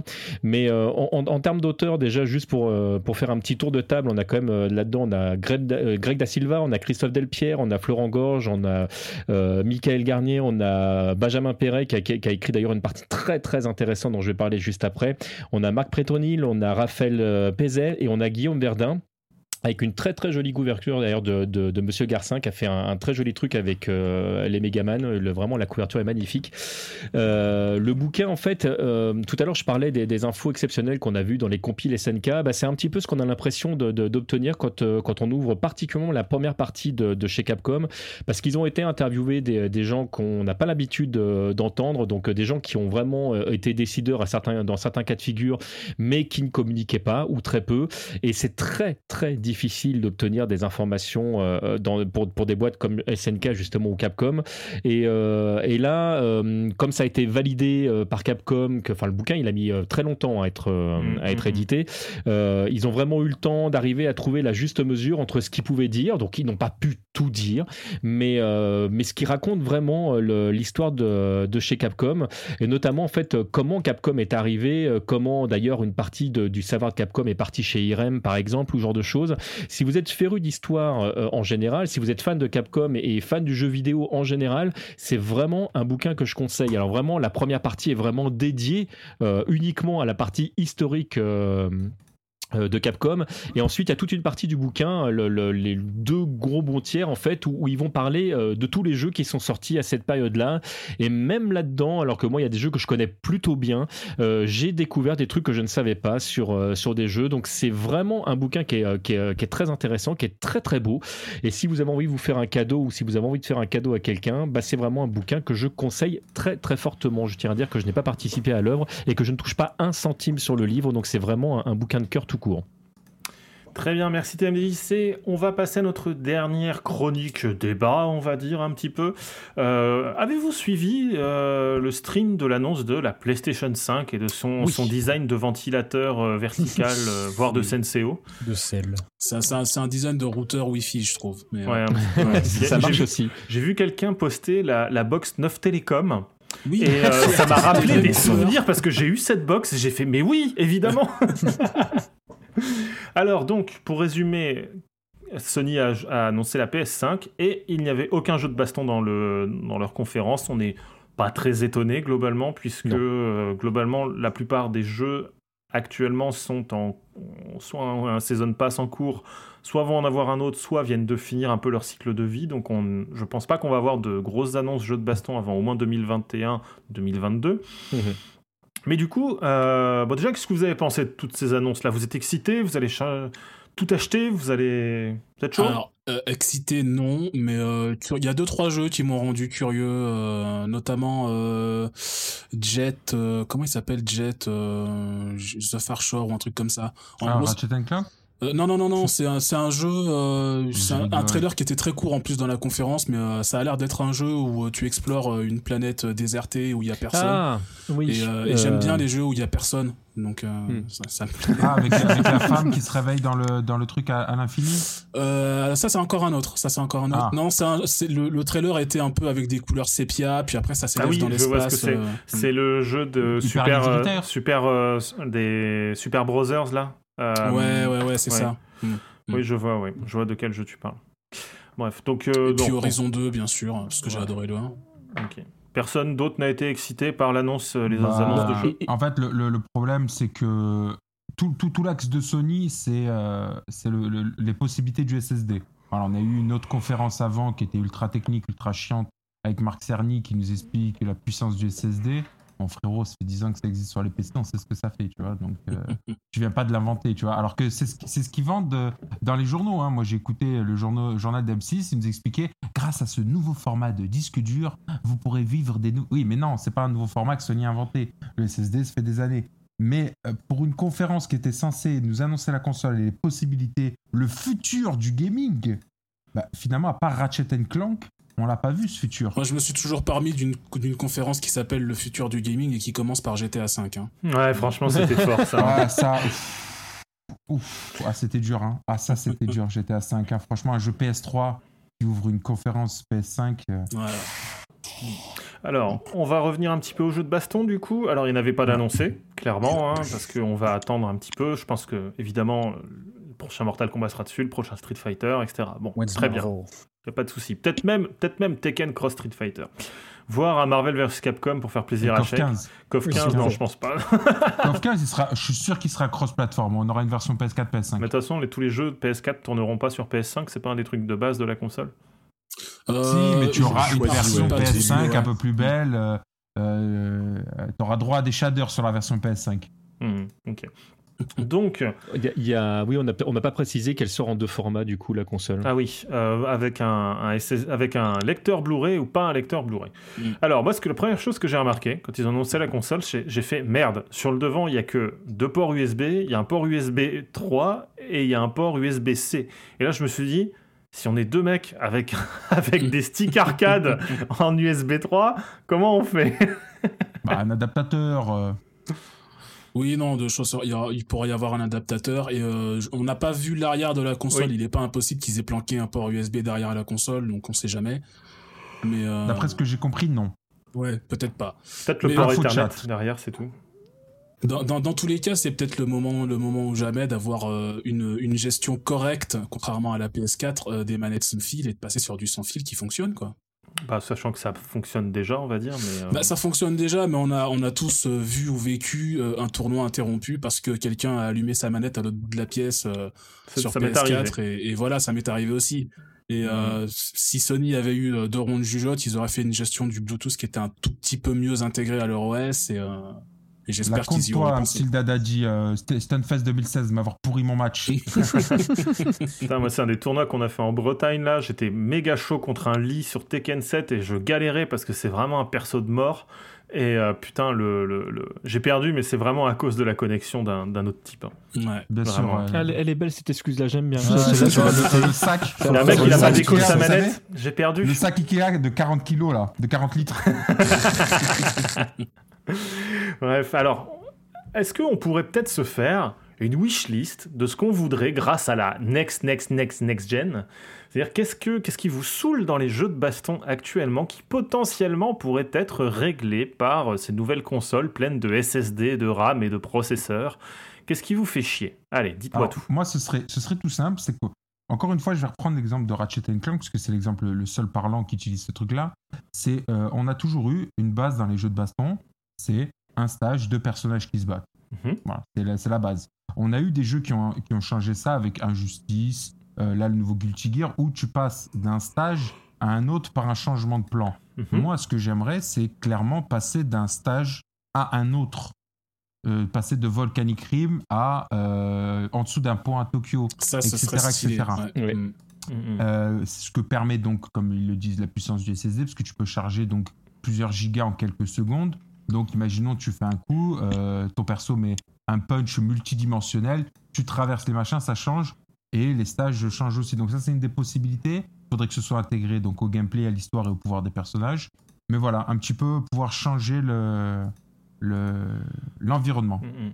Ouais, qui est un petit peu plus de, de- personnages justement à la 12 ou à ce genre de choses, c'est-à-dire des personnages qui soient complètement, euh, enfin que, tu- peux euh, déplacer, mo- modifier dans tous les sens. Le retour d'un Dimitri par exemple qui euh, qui utilise ses pouvoirs pour pour te changer en vierge. Enfin vraiment de pouvoir utiliser la puissance de la machine pour faire à l'époque où on avait des sprites en fait libérer complètement en fait l'esprit des développeurs en disant tiens et si tout d'un coup le perso il faisait ça? Mhm. Mhm. Bah ça, en théorie, de toute façon, enfin, il y il y avait déjà de quoi faire tourner correctement des jeux de baston actuellement. Moi, le truc qui me ferait vraiment plaisir, c'est qu'il n'y ait pas de temps de chargement. On appuie sur Ah le bah bouton évidemment, d'écran de sélection, c'est la base. ouais. on prend le stage et zbla, on est déjà en match. C'est round one. Au moment où j'appuie sur euh, entrée pour le stage, je veux voir le round one c'est- apparaître. Ce qui est intéressant, c'est que les jeux vont être conçus comme ça, justement, parce que euh, à, à l'heure actuelle, si tu joues à Tekken 7 sur un PC, même un PC à 4000 balles avec euh, le meilleur SSD, t'auras toujours 10, 15, 20 secondes de chargement avant que ton, ton match to the next battle. Et exactement. Et ça, du coup, ça va pouvoir être éliminé avec, euh, avec ce genre de techno. ouais. Mhm. Bah, c'est-à-dire que là, que là les, les codeurs sont pas des branlots. Voilà, Oui. Elle- elle- elle est- au moment où justement on n'arrête pas de dire oui, un- un- le PC de toute façon il fait tout forte- forcément mieux que- qu'une console et justement il y a vraiment une guerre de config, autant que la console soit vraiment pensée dès le départ le, le mieux possible pour que c'est pas parce qu'elle est plus puissante en fait qu'elle qu'elle fonctionnera mieux, mais parce qu'elle aura été pensée uniquement pour ça et qu'elle propose effectivement une, une- une- une techno en fait qui, qui ne l'agra pas. C'est exactement ça. Non, mais il y a un point technique là où, là où Legacy a parfaitement raison, c'est quand il dit euh, Sony a pas inventé le SSD. euh, c'est Bah vrai, le- leur SSD beau être hyper rapide, c'est un SSD comme tu peux en acheter un maintenant tout de Bien suite là sur LDLC ou sur Amazon euh, pour ton PC. Ce qui est intéressant dans la PS5, euh, c'est qu'ils ont créé un, un contrôleur exprès qui va se charger de gérer que le SSD et la manière dont il distribue les données euh, à tout le reste de la machine, ce que ce qui se fait pas actuellement vraiment de la même manière sur PC et qui va permettre justement de faire ce genre de transition où pendant que le jeu tourne et que tu changes de stage, ce qui normalement devrait dire on arrête le jeu, on charge le stage, on relance le jeu, là non tu peux le faire justement euh, de manière vachement fluide grâce à ce genre de, de- choses que Sony a conçu parce qu'ils ils font tout le système de A à Z, tout l'OS de A à Z et donc euh, ils gèrent bien leur truc. Après ça va être aux devs d'exploiter correctement ce genre de choses pour, euh, pour faire des, des, des jeux qui exploitent ça. Ouais. Mhm. Mais en fait, le, le truc, c'est que c'est paradoxal parce que c'est la PS5, c'est la plus grande, enfin la PS5 et la Xbox One Series, hein, on le dit depuis tout à l'heure, mais c'est Mm. les deux fonctionnent sur les mêmes euh, technologies. Oui, oui. Mais ces consoles-là sont la plus grande avancée du jeu PC. J'avoue, parce que oui, les- j'avoue. Parce, parce que les jeux PC ont toujours été euh, créés de façon à pouvoir être portés sur console. Ou alors, c'est des jeux consoles qui sont portés sur PC. Mm. Mais comme, comme je dis, ça fait déjà 10 ans que ça existe la technologie SSD. Si on créait des jeux que pour PC avec la technologie SSD, on aurait déjà eu cette avancée. Bien en sûr. fait. Mm, mm. On aurait déjà eu cette possibilité de gérer des, des- des gigas en quelques secondes. Euh, quand, vous, quand vous prenez vos anciens jeux sur Super Nintendo, sur Sega Saturn, sur ce que vous voulez, vous lancez le jeu, il se lance immédiatement. Ah putain, ouais, ça c'est ce, pas- ce que je veux aussi. Voilà, tu, tu- tu rentres dans une pièce, bim, ça charge. Il n'y a plus, comme euh, dans FF7 Remake, dans God of War, dans tous les jeux, ces zones d'attente. Vous prenez un ascenseur, vous traversez une paroi étroite. C'est des, juste des, des chargements maquillés, en fait. Mm, mm. Et ça, ça disparaît, en fait. Et d'un seul coup, le jeu devient plus libre et beaucoup plus euh, imaginatif. Alors après, c'est toujours les mêmes discussions d'avant sortie de console. Le futur, ça va être génial et on va se retrouver à jouer à des BR euh, toute la soirée. Mais les possibilités sont là. Et pour le jeu de combat, je pense que ça peut être vraiment une belle, une belle avancée. Après, après, des fois, il y a, il y a des choix qui, qui étaient faits. Là, tu parlais de la Saturn. le- il y a des choix qui sont faits. Le, la- le fait de rajouter de la RAM, par exemple, permettait à des, les, les jeux de chez Capcom, par exemple, ou d'autres, euh, d'être euh, d'être l'équivalent de ce qu'on faisait en arcade. Euh, Mhm. les, les Marvel versus Capcom sur la Saturn, il n'y a pas de temps de chargement. Pas du tout. Mm. Et mais et même, ça- même pour parler des transitions de stage, t'as déjà quelques jeux de l'époque euh, en, en 2D qui le faisaient aussi un petit peu. T'avais Dont des Dragon Street Ball, Fighter, dont Ouais. des Dragon Ball. Moi, je rejoue en ce moment pas mal à Street Fighter 3.2. Oui, euh, bah ouais. qui a le, c'est le stage d'Elena, je crois, où quand tu finis le premier round, le Tout pont s'effondre et tu, tu continues le combat en bas. C'est vachement bien ce genre de Le- choses. les, les stages de Yun et Yang où tu passes de l'un à l'autre. euh, Ouais, dans, ouais. dans Street Fighter 3 New Generation, le stage de Ryu et Ken qui, qui, qui sont euh, interchangés et quand tu as fini un round, tu passes à l'autre. Non, non, c'est- c'était là tout le temps, tout à fait. Ouais. On pourra réaliser le mode story de Street Fighter V où on passe du Brésil à l'Angleterre sur une moto. Euh, en temps réel, grâce à la puissance de la Non, PlayStation mais ils- 5. ils- cherche pas, ils ont piqué ça au film de Fatal Fury. Tu peux rien faire. Voilà. Mais euh, ouais, c'est vrai que moi, franchement, c'est vraiment les temps de chargement. Le, le- le temps de chargement même de démarrage du jeu, genre sur Street 5, c'est terrible. C'est clair. Ah, c'est Mhm. terrible, quoi. J'ai refait des parties de Street et de Tekken sur PS4 euh, après y avoir joué longtemps sur PC. Euh, Putain, ça fait mal. Hein. Ça, c'est Oh mal. là hein. là, mais c'est- c'est- Surtout sur une PS4 de base. C'est- c'est, Surtout euh, sur une PS4 de base. ça, c'est l'un vraiment des, des- des trucs quand tu, quand tu joues à Street 5 et que tu enchaînes derrière sur un Street 4, la, la vitesse, mais c'est. Mm. euh, tu prends une baffe. Mm, mm, C'est assez terrible. Il y a autre chose que vous voudriez voir euh, appliqué à nos jeux de baston où on manque d'imagination et on veut juste les trucs les plus basiques? Non, mais là, non, là- mais en fait, vas-y, ouais. vas-y, vas-y. Non, vas-y, vas-y, vas-y. Voilà, on, on a effectivement parlé des, des- des trucs les plus basiques, mais, mais pour de vrai, tout à l'heure, je parlais de, de, de lâcher un petit peu la bride aux, aux développeurs et de leur permettre de l'imagination. Moi, c'est vraiment ça que je, je voudrais pour de vrai. Je voudrais des, euh, des, des jeux qui, qui combinent des trucs, en fait, pour de vrai, qui existent déjà. C'est-à-dire que là, aujourd'hui, dans Mortal Kombat, quand tu prends des coups, tu vois, tu vois un peu comme dans Art of Fighting, les personnages qui, euh, qui vont avoir le visage tumifié, etc. Ben, moi, j'aimerais bien trouver ça, des, trucs comme ça sur, euh, euh, sur, Street- sur la licence des Street Fighter. J'aimerais bien que quand tu as un stage avec de la neige, comme euh, sur un euh, Virtua Fighter, euh, bah, les traces de neige ne bougent pas et ne disparaissent pas au fur et à mesure. Enfin, c'est des trucs comme ça qui me plairaient. Le fait que, sans que ce soit contraignant pour le joueur, bah, quand il pleuve, bah, tu as de temps en temps des gouttes d'eau qui viennent arriver sur l'écran, comme ça arrive de temps en temps. Enfin, des trucs qui, qui peuvent être très simples pour de vrai et, et- et très cons, mais, mais euh, vraiment, en fait, qui, qui soient là, omniprésents, en fait, qui donnent de, de, de- une sorte de, de- Enfin, retrouver, en fait, la vie qu'on avait avec les jeux en 2D avec des sprites. Tu, en gros, oui, tu vas pouvoir monter un peu le niveau de détail. Tu vas pouvoir avoir des dégâts permanents dans les décors, des habits ça. qui se déchirent au fur et à mesure. euh, ouais, c'est intéressant. Et, et un truc que j'aimerais vraiment bien, qu'on a vu assez peu dans les jeux de combat et qu'on a vu plutôt ça dans d'autres licences, mais là c'est le côté de- du côté musical. Un, un petit peu ce qu'ils ont fait d'ailleurs sur, sur Smash Bros quand, quand, ou sur des Mario Kart quand tu avances au fur et à mesure, que tu vois la musique changer euh, quand il se passe telle ou telle action. Moi, c'est un truc que j'aimerais vraiment euh, voir dans le, dans le milieu du jeu de combat. Pas un changement de rythme comme, comme tu as dans, dans, dans Street Fighter 2 quand, quand, euh, quand tu es en fin de round. Donc vraiment une vraie évolution euh, musicale que tu n'entends pas parce qu'il va se passer euh, une action particulière. Des trucs comme on a vu dans, dans Capcom versus SNK où quand, quand tu finis d'une certaine façon un match, la musique va changer alors que tu es toujours en plein match, que le jeu est pas totalement terminé, mais, mais tu sais déjà que tu as perdu parce que la musique a changé. Enfin, genre Mhm. de trucs en fait qui Mhm. viennent égayer le jeu. Mais ça, ça existe déjà dans certains jeux comme Killer Instinct, par exemple, qui a une gestion de la Mhm. distorsion du son qui est assez Oui. violente. Oui, oui, ça c'est vrai que j'aime bien. Et ça, c'est un- ça c'est un des aspects du jeu que j'aime bien d'ailleurs. Mm, mm. Moi, j'ai un truc que j'aimerais bien voir, c'est euh, comment dire C'est des, c'est du. Alors, ça va vous paraître bizarre, mais c'est c'est du versus offline de qualité contre des IA de qualité, en fait. J'aimerais vraiment, vraiment voir dans le futur, bah, c'est l'équivalent des modes Ghost ou Phantom qu'on Oui. avait dans les Virtua Fighter, un truc, mais un truc vraiment plus qui va plus loin que ça, tu vois. Déjà, je crois que c'est euh, Du deep learning. Ouais, ouais, des trucs. Enfin, c'est- c'est- on lâche un peu des gros mots euh, en mode euh, ouais, le big Ouais. data du jeu de baston, euh, du deep learning de ouf et tout. Et, et à côté de ça, il y a des gens qui essayent et c'est des escrocs, genre, euh, genre Samurai Shodown. Je sais pas où ils l'ont foutu, leur putain de mode, euh, le jeu il apprend de toi, machin, etc. Même sur Soul Calibur, ils nous l'avaient sorti Mais, la mais c'est de la merde Ouais. jusque-là, tout Bah ça, oui. franchement. C'est grave de Non, la le, merde. seul, quoi. le seul vrai jeu qui a fait ça, c'est euh, Eyes of the Robot, hein, c'est tout. hein. Alors- Mais cela Mais- étant, non, je suis d'accord avec toi. C'est-à-dire que, enfin, moi qui joue, je joue énormément aux jeux de combat, mais je joue énormément aux jeux de combat avec des gens où en ligne, je joue quasiment jamais tout seul euh, contre ça. parce que ça a très très peu d'intérêt en général. Mm, mm. Alors Killer Instinct l'avait fait, je crois, où ils avaient Ouais, dit, le euh, il y a, Shadow, il y a un- je crois que c'est les seuls qui ont réussi à le faire à peu près correctement. Peut-être que Shake, euh, je sais pas si tu l'avais joué, euh, y peux confirmer, le mais euh, Shadow dans- mode, ouais.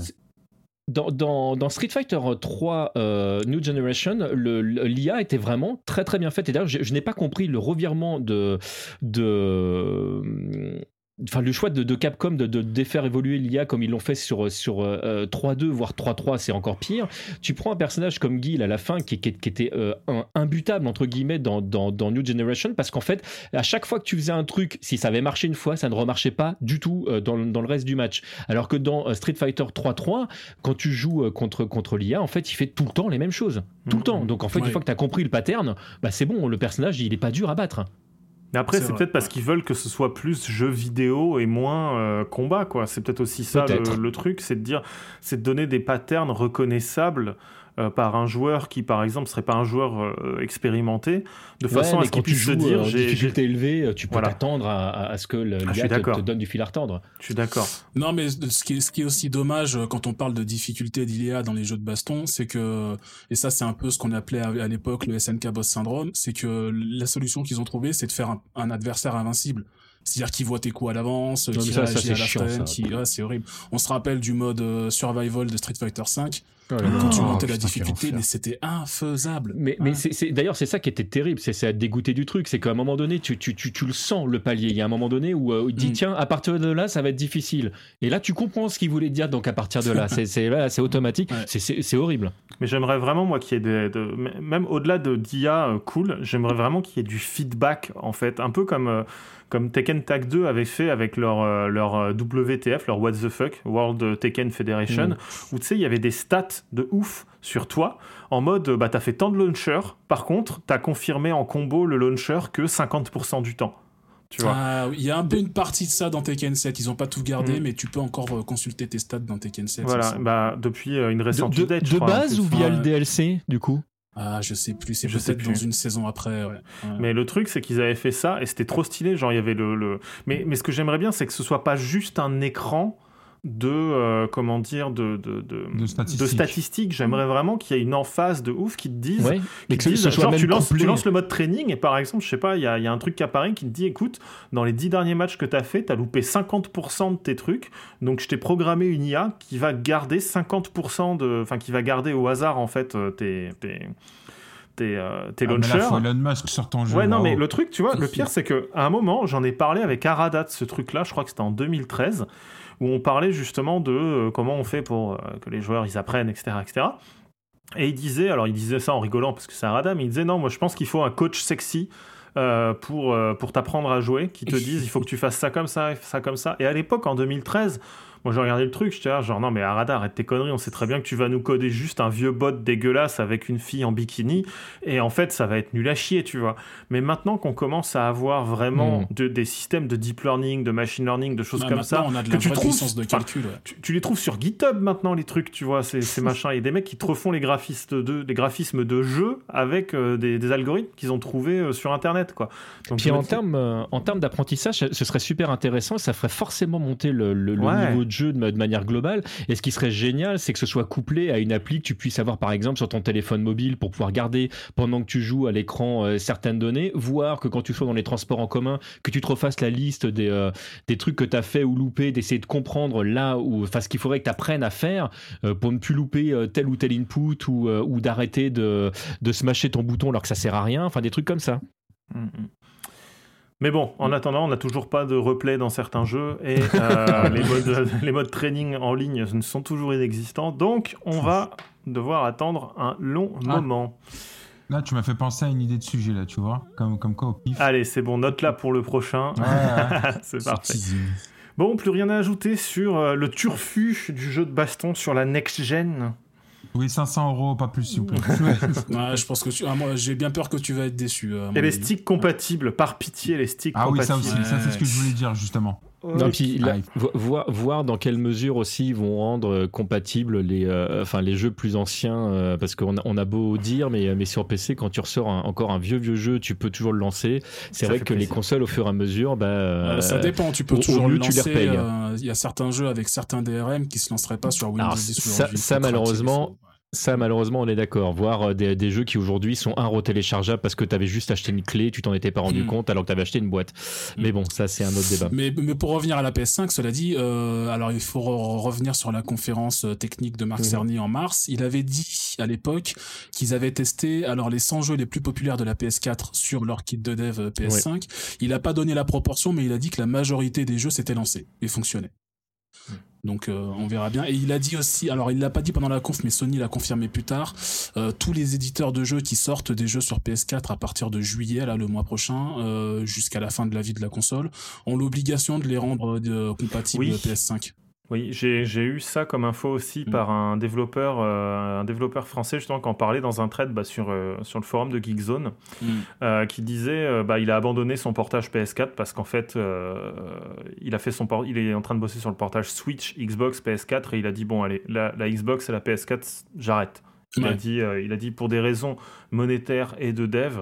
Voilà. Et il y a un autre dev qui lui répondait bah, Nous, là, on est en plein dans la- la- l'envoi du, du master, quoi. Et euh, j'espère qu'on va passer, parce que si on passe pas maintenant, on devra en fait rendre le jeu compatible PS5, PS5. obligatoirement. Et ça, c'est des sous en plus, c'est des dev kits en plus, c'est des trucs en plus. Donc. Sur- Ouais, surtout que je un jeu comprends. qui sera compatible sur une console qui va sortir. Mm. Ah Je- mais, mais je comprends, je comprends le, le choix là, de- après de, de rester sur Switch parce que quand tu vois euh, les ventes de Switch qu'a qu'a commis Ah le Covid-19, euh, Oh, merci beaucoup à Nintendo. Ça, là, c'est absolument incroyable les chiffres. Le, le, ils ont, enfin, c'est c'est la console qui, dé- qui déchire tout. Et, et j'avoue que moi, ça faisait longtemps qu'il n'y avait pas une console comme ça euh, que j'emmenais partout euh, ou euh, que je pouvais directement brancher sur un socle. En plus, aujourd'hui, il y a tellement de gens qui ont de des Switch que quand tu arrives quelque part, il y a toujours une, deux, trois, quatre, des fois plus de, de, de Switch quand, quand avec euh, d'autres geeks, ce qui fait que tu as toujours un socle quelque part euh, euh, pour poser euh, ta console, qu'il y a plein de jeux qui permettent de rendre compatible des trucs. Enfin, c'est c'est le le- l'outil est quand même assez incroyable. C'est vrai. Et ce qui est aussi incroyable, c'est notre quartier libre. On va s'en diriger. Mais avant ça, petit générique musical.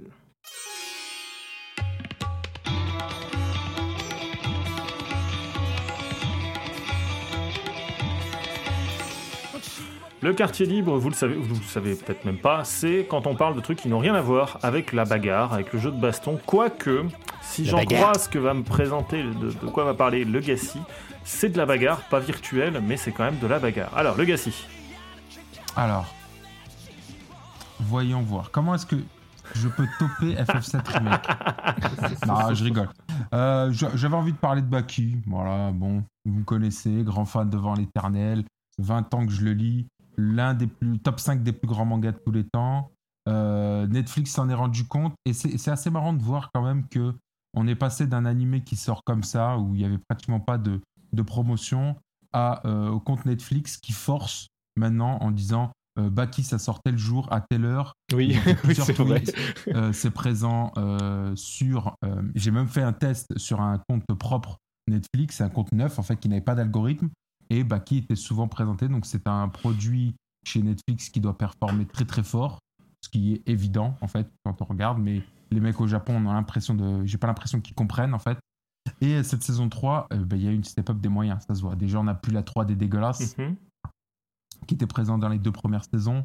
Euh, on a une animation qui est vraiment fluide et on a surtout la présence de doubleurs euh, vraiment euh, du le haut du panier. On a le doubleur de, notamment de Freezer, juste Ah, pour commenter le tournoi, tu vois. Donc euh, quand tu commences à taper dans ces mecs-là, c'est qu'il y a quelque chose.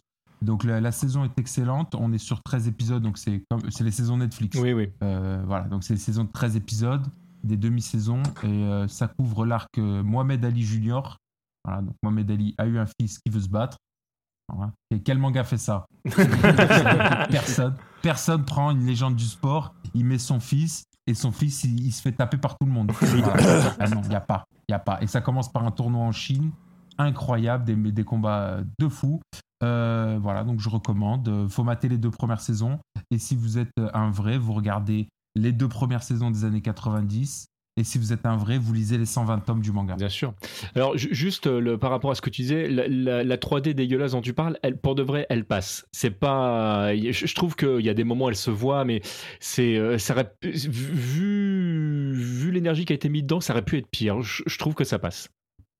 Euh, au niveau de, de, la 3D dans les animés, c'est vraiment l'autre en termes d'implantation. C'est vrai qu'il y en a quand même qu'on fait beaucoup mieux. Notamment, bah, il y a Doro et Doro qui est sorti récemment sur Netflix, mhm. qui au mhm. niveau visuel, 3D, etc., est vraiment. Je, je dis pas le contraire. Hein. Je, dis ça passe. C'est mhm. pas. Euh, on, a vu des trucs bien bien pires dans les années 90. Bah, le, Ghost in the Shell Netflix qui vient de sortir.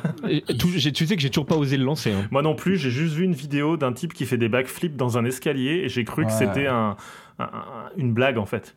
Non, mais c'est ces vieux jeux sur PlayStation où les mecs musclés faisaient de la merde là. Mm, mm. Donc voilà, non, non, mais je suis d'accord avec Legacy. Regardez Baki, c'est sympa. Alors, TMDJC, tu gardes la parole puisque tu vas nous parler d'une série aussi. Oui, alors tiré, euh, tiré d'un bouquin, enfin deux bouquins d'ailleurs, de, de, Philippe Cadic, c'est Le Maître du Haut Château, euh, The Man of High Castle euh, dans, dans, sa version Amazon, entre guillemets, parce qu'il vous faudra Amazon Prime pour pouvoir le, voir si je dis pas d'annerie. Je sais pas si c'est diffusé ailleurs. C'est ça, c'est ça. Non, c'est Amazon Prime. C'est bien ce qui me semblait. franchement, je, je, m'attendais à rien en le lançant, parce que ça, je crois que ça fait déjà, déjà quatre saisons que c'est là, et moi je je l'ai démarré il y a pas longtemps, j'en suis à la saison 3 maintenant. Euh, on se mate ça avec FQPEH et c'est euh, j'aime beaucoup beaucoup euh, le choix enfin les choix qu'ils ont fait par rapport au bouquin, j'aime beaucoup le choix des acteurs. j'aime bien le fait que les Allemands parlent allemand, ce genre de choses. En fait, c'est franchement une série qui, qui, est moderne dans, tous les sens du, du terme, tout en s'appuyant bah, sur un historique qu'on connaît ou qu'on découvre, parce que l'histoire très rapide, le, le, pitch, c'est que en fait on découvre découvre euh, le monde euh, aux États-Unis euh, dans les années 60, sauf que les Allemands et les Japonais ont, ont gagné la Seconde Guerre mondiale. Et ça démarre de là. Et puis bah, après, je vais pas vous, vous vendre le truc parce qu'il se passe vraiment plein de trucs très intéressants. Il y a un petit peu d'ésotérisme dedans. Et le point de vue narratif de qu'est-ce qui serait passé si les Allemands avaient gagné, enfin si les nazis d'ailleurs avaient gagné, est vachement intéressant parce que c'est pas les mêmes années 60. Alors évidemment, c'est logique, mais c'est pas les mêmes années 60 qu'on a eu avec les Américains les progrès technologiques sont pas forcément les mêmes.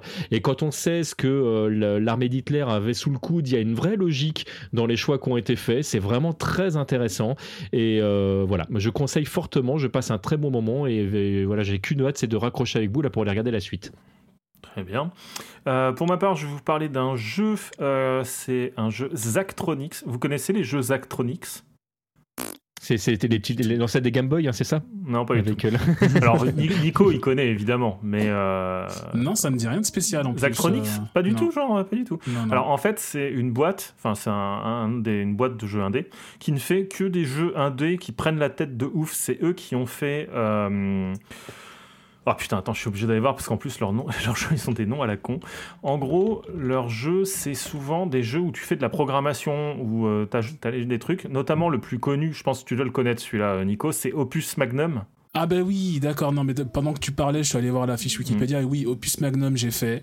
Voilà, euh, Opus Magnum, euh, Exapunks, Shenzhen.io, oui, oui, oui, je vois, je vois. Voilà, beaucoup de jeux comme ça. Alors, euh, ils ont pas mal. la plupart de leurs jeux, c'est vraiment des jeux en gros où tu codes. Genre Shenzhen.io, c'est un jeu dans lequel euh, tu, fais des, puces électroniques et en gros, tu codes à l'intérieur du jeu, mais avec du de, de, vrai langage de programmation, hein, du texte, du clavier.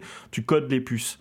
Et en gros, le challenge, c'est que tu dois réussir des, euh, à rester dans un certain budget. Opus Magnum, c'est de l'assemblage, on va dire, d'éléments mécaniques de façon à obtenir un résultat. Fais un peu de l'alchimie, ouais. Voilà, c'est mm. ça. Donc c'est des jeux ultra prises de tête, c'est des casse-têtes euh, assez avancés. Et ils ont sorti un jeu qui n'est absolument pas ça. Donc du coup, j'y ai joué.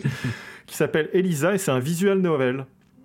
Ah. Donc ouais, c'est très étonnant, mais en gros c'est un visual novel qui, euh, pour faire le, scénario très rapidement, on joue, euh, on joue une ancienne développeuse qui devient proxy pour une IA euh, de conseil psychologique. Et quand on dit proxy, c'est-à-dire en gros, elle dit elle, s'assoit dans un fauteuil et en fait elle dit ce que l'IA lui dit de le dire de façon à ce qu'il y ait un contact humain entre l'IA et euh, le patient. D'accord. Donc déjà de base ça, ça, part bien. Et en gros c'est vraiment un très très très bon jeu sur justement la, technologie, l'intrusion de la, technologie, mais aussi les, la santé mentale, euh, le burn-out, euh, l'abus, enfin les différentes visions de technologie. Il y en a certains qui ont des visions on va dire, très optimistes, d'autres pessimistes, certains vraiment très, très barrés, d'autres pas, et sur bah, comment en fait tout ça s'insère dans notre, dans notre société, mais aussi dans nos, dans nos psychologies. Et donc voilà, c'est vraiment un. J'ai passé un excellent moment, c'est pas long, ça dure 5 heures. c'est très posé, ça n'a pas du tout l'image d'un visual novel classique avec. Enfin, comme on le voit souvent avec je sais pas trop comment dire, mais enfin c'est assez froid. Du waifu. Ouais, pas trop waifu, c'est pas du tout waifu. Mais c'est très, c'est assez froid et euh, mais en même temps c'est très bien quoi. Voilà. Quelle plateforme? Euh, Il est sur Switch et sur PC. D'accord. Donc euh, voilà, je, conseille. Il y a de multiples fins possibles, je crois, dont une très mauvaise. les persos m'ont vraiment plu. voilà, c'est, je vous conseille. Puis bah, si vous aimez la programmation ou la prise de tête, vous pouvez regarder les autres jeux de Zachtronics, c'est vraiment très bien.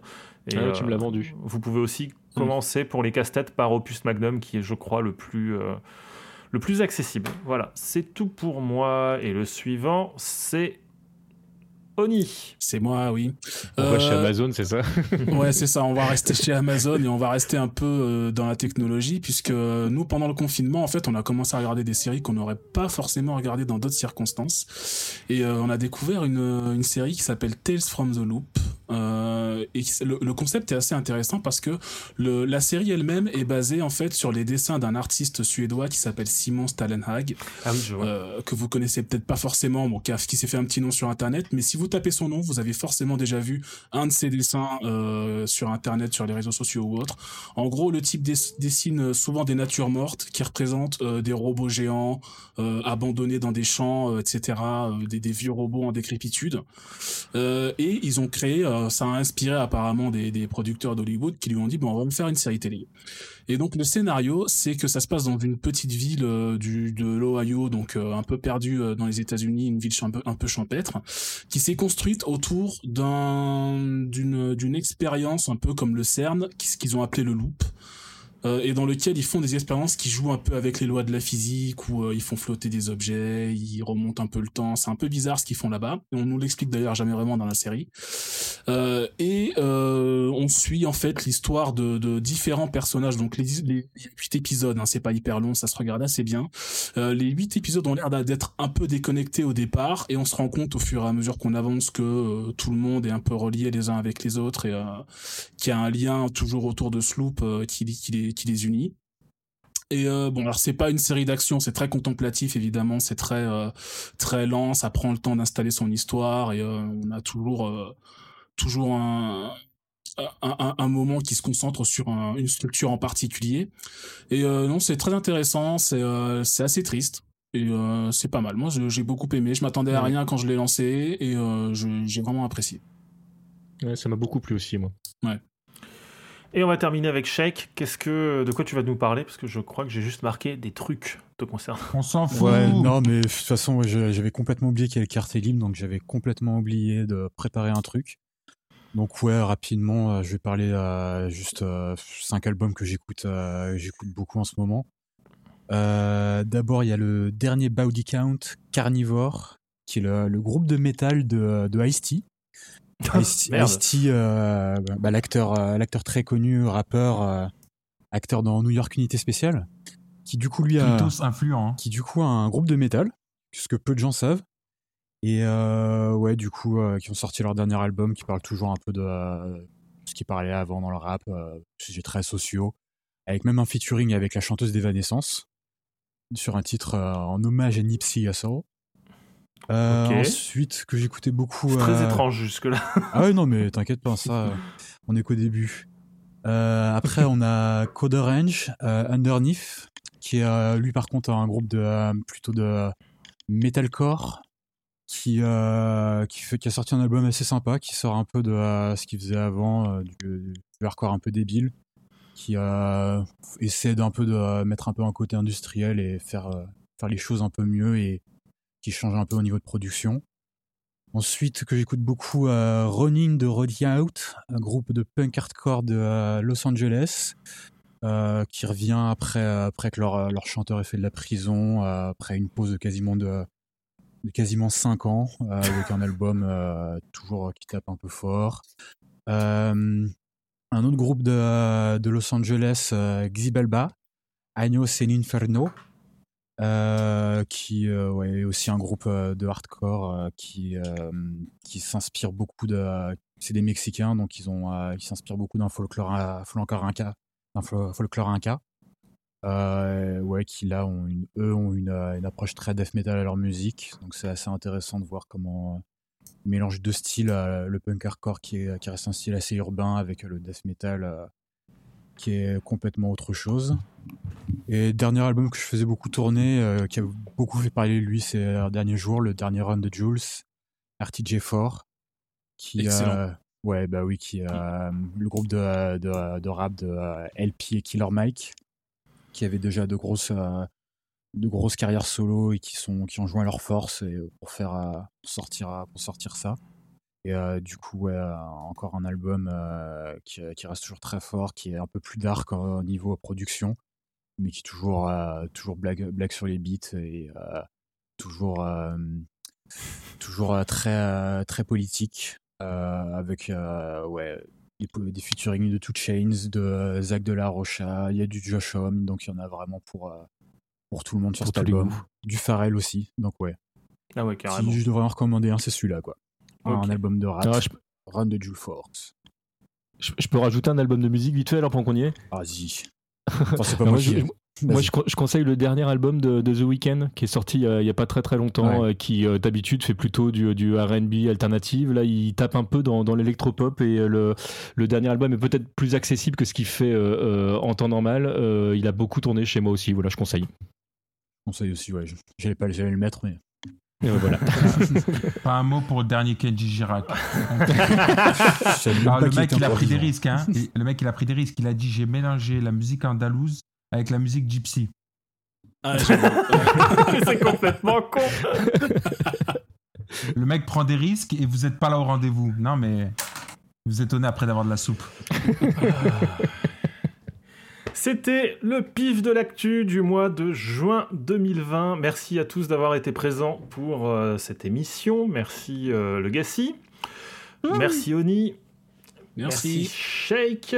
Pou, pou, pou, pou, pou. Et merci TMDJC. Merci à tous. On se retrouve probablement post-Evo Online, LOL, aux alentours du mois d'août ou du mois de septembre euh, 2020, dès qu'il y aura eu un petit peu plus d'actu. Je pense que tout va redémarrer de toute façon d'ici là.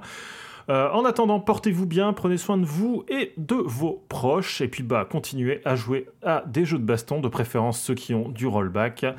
C'était donc le pif de l'actu. Merci à tous. Merci à Yann qui s'est occupé du montage de ce podcast et à bientôt sur Bagro Point. Salut. Des bisous. Salut.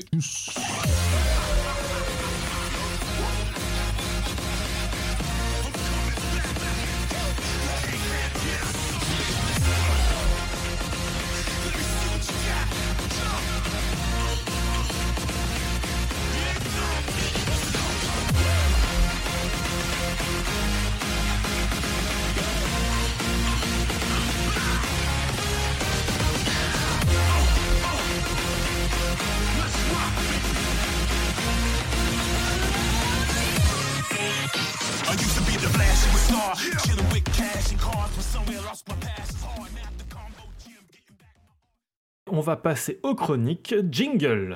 Jingle. Jingle. Jingle. Jingle.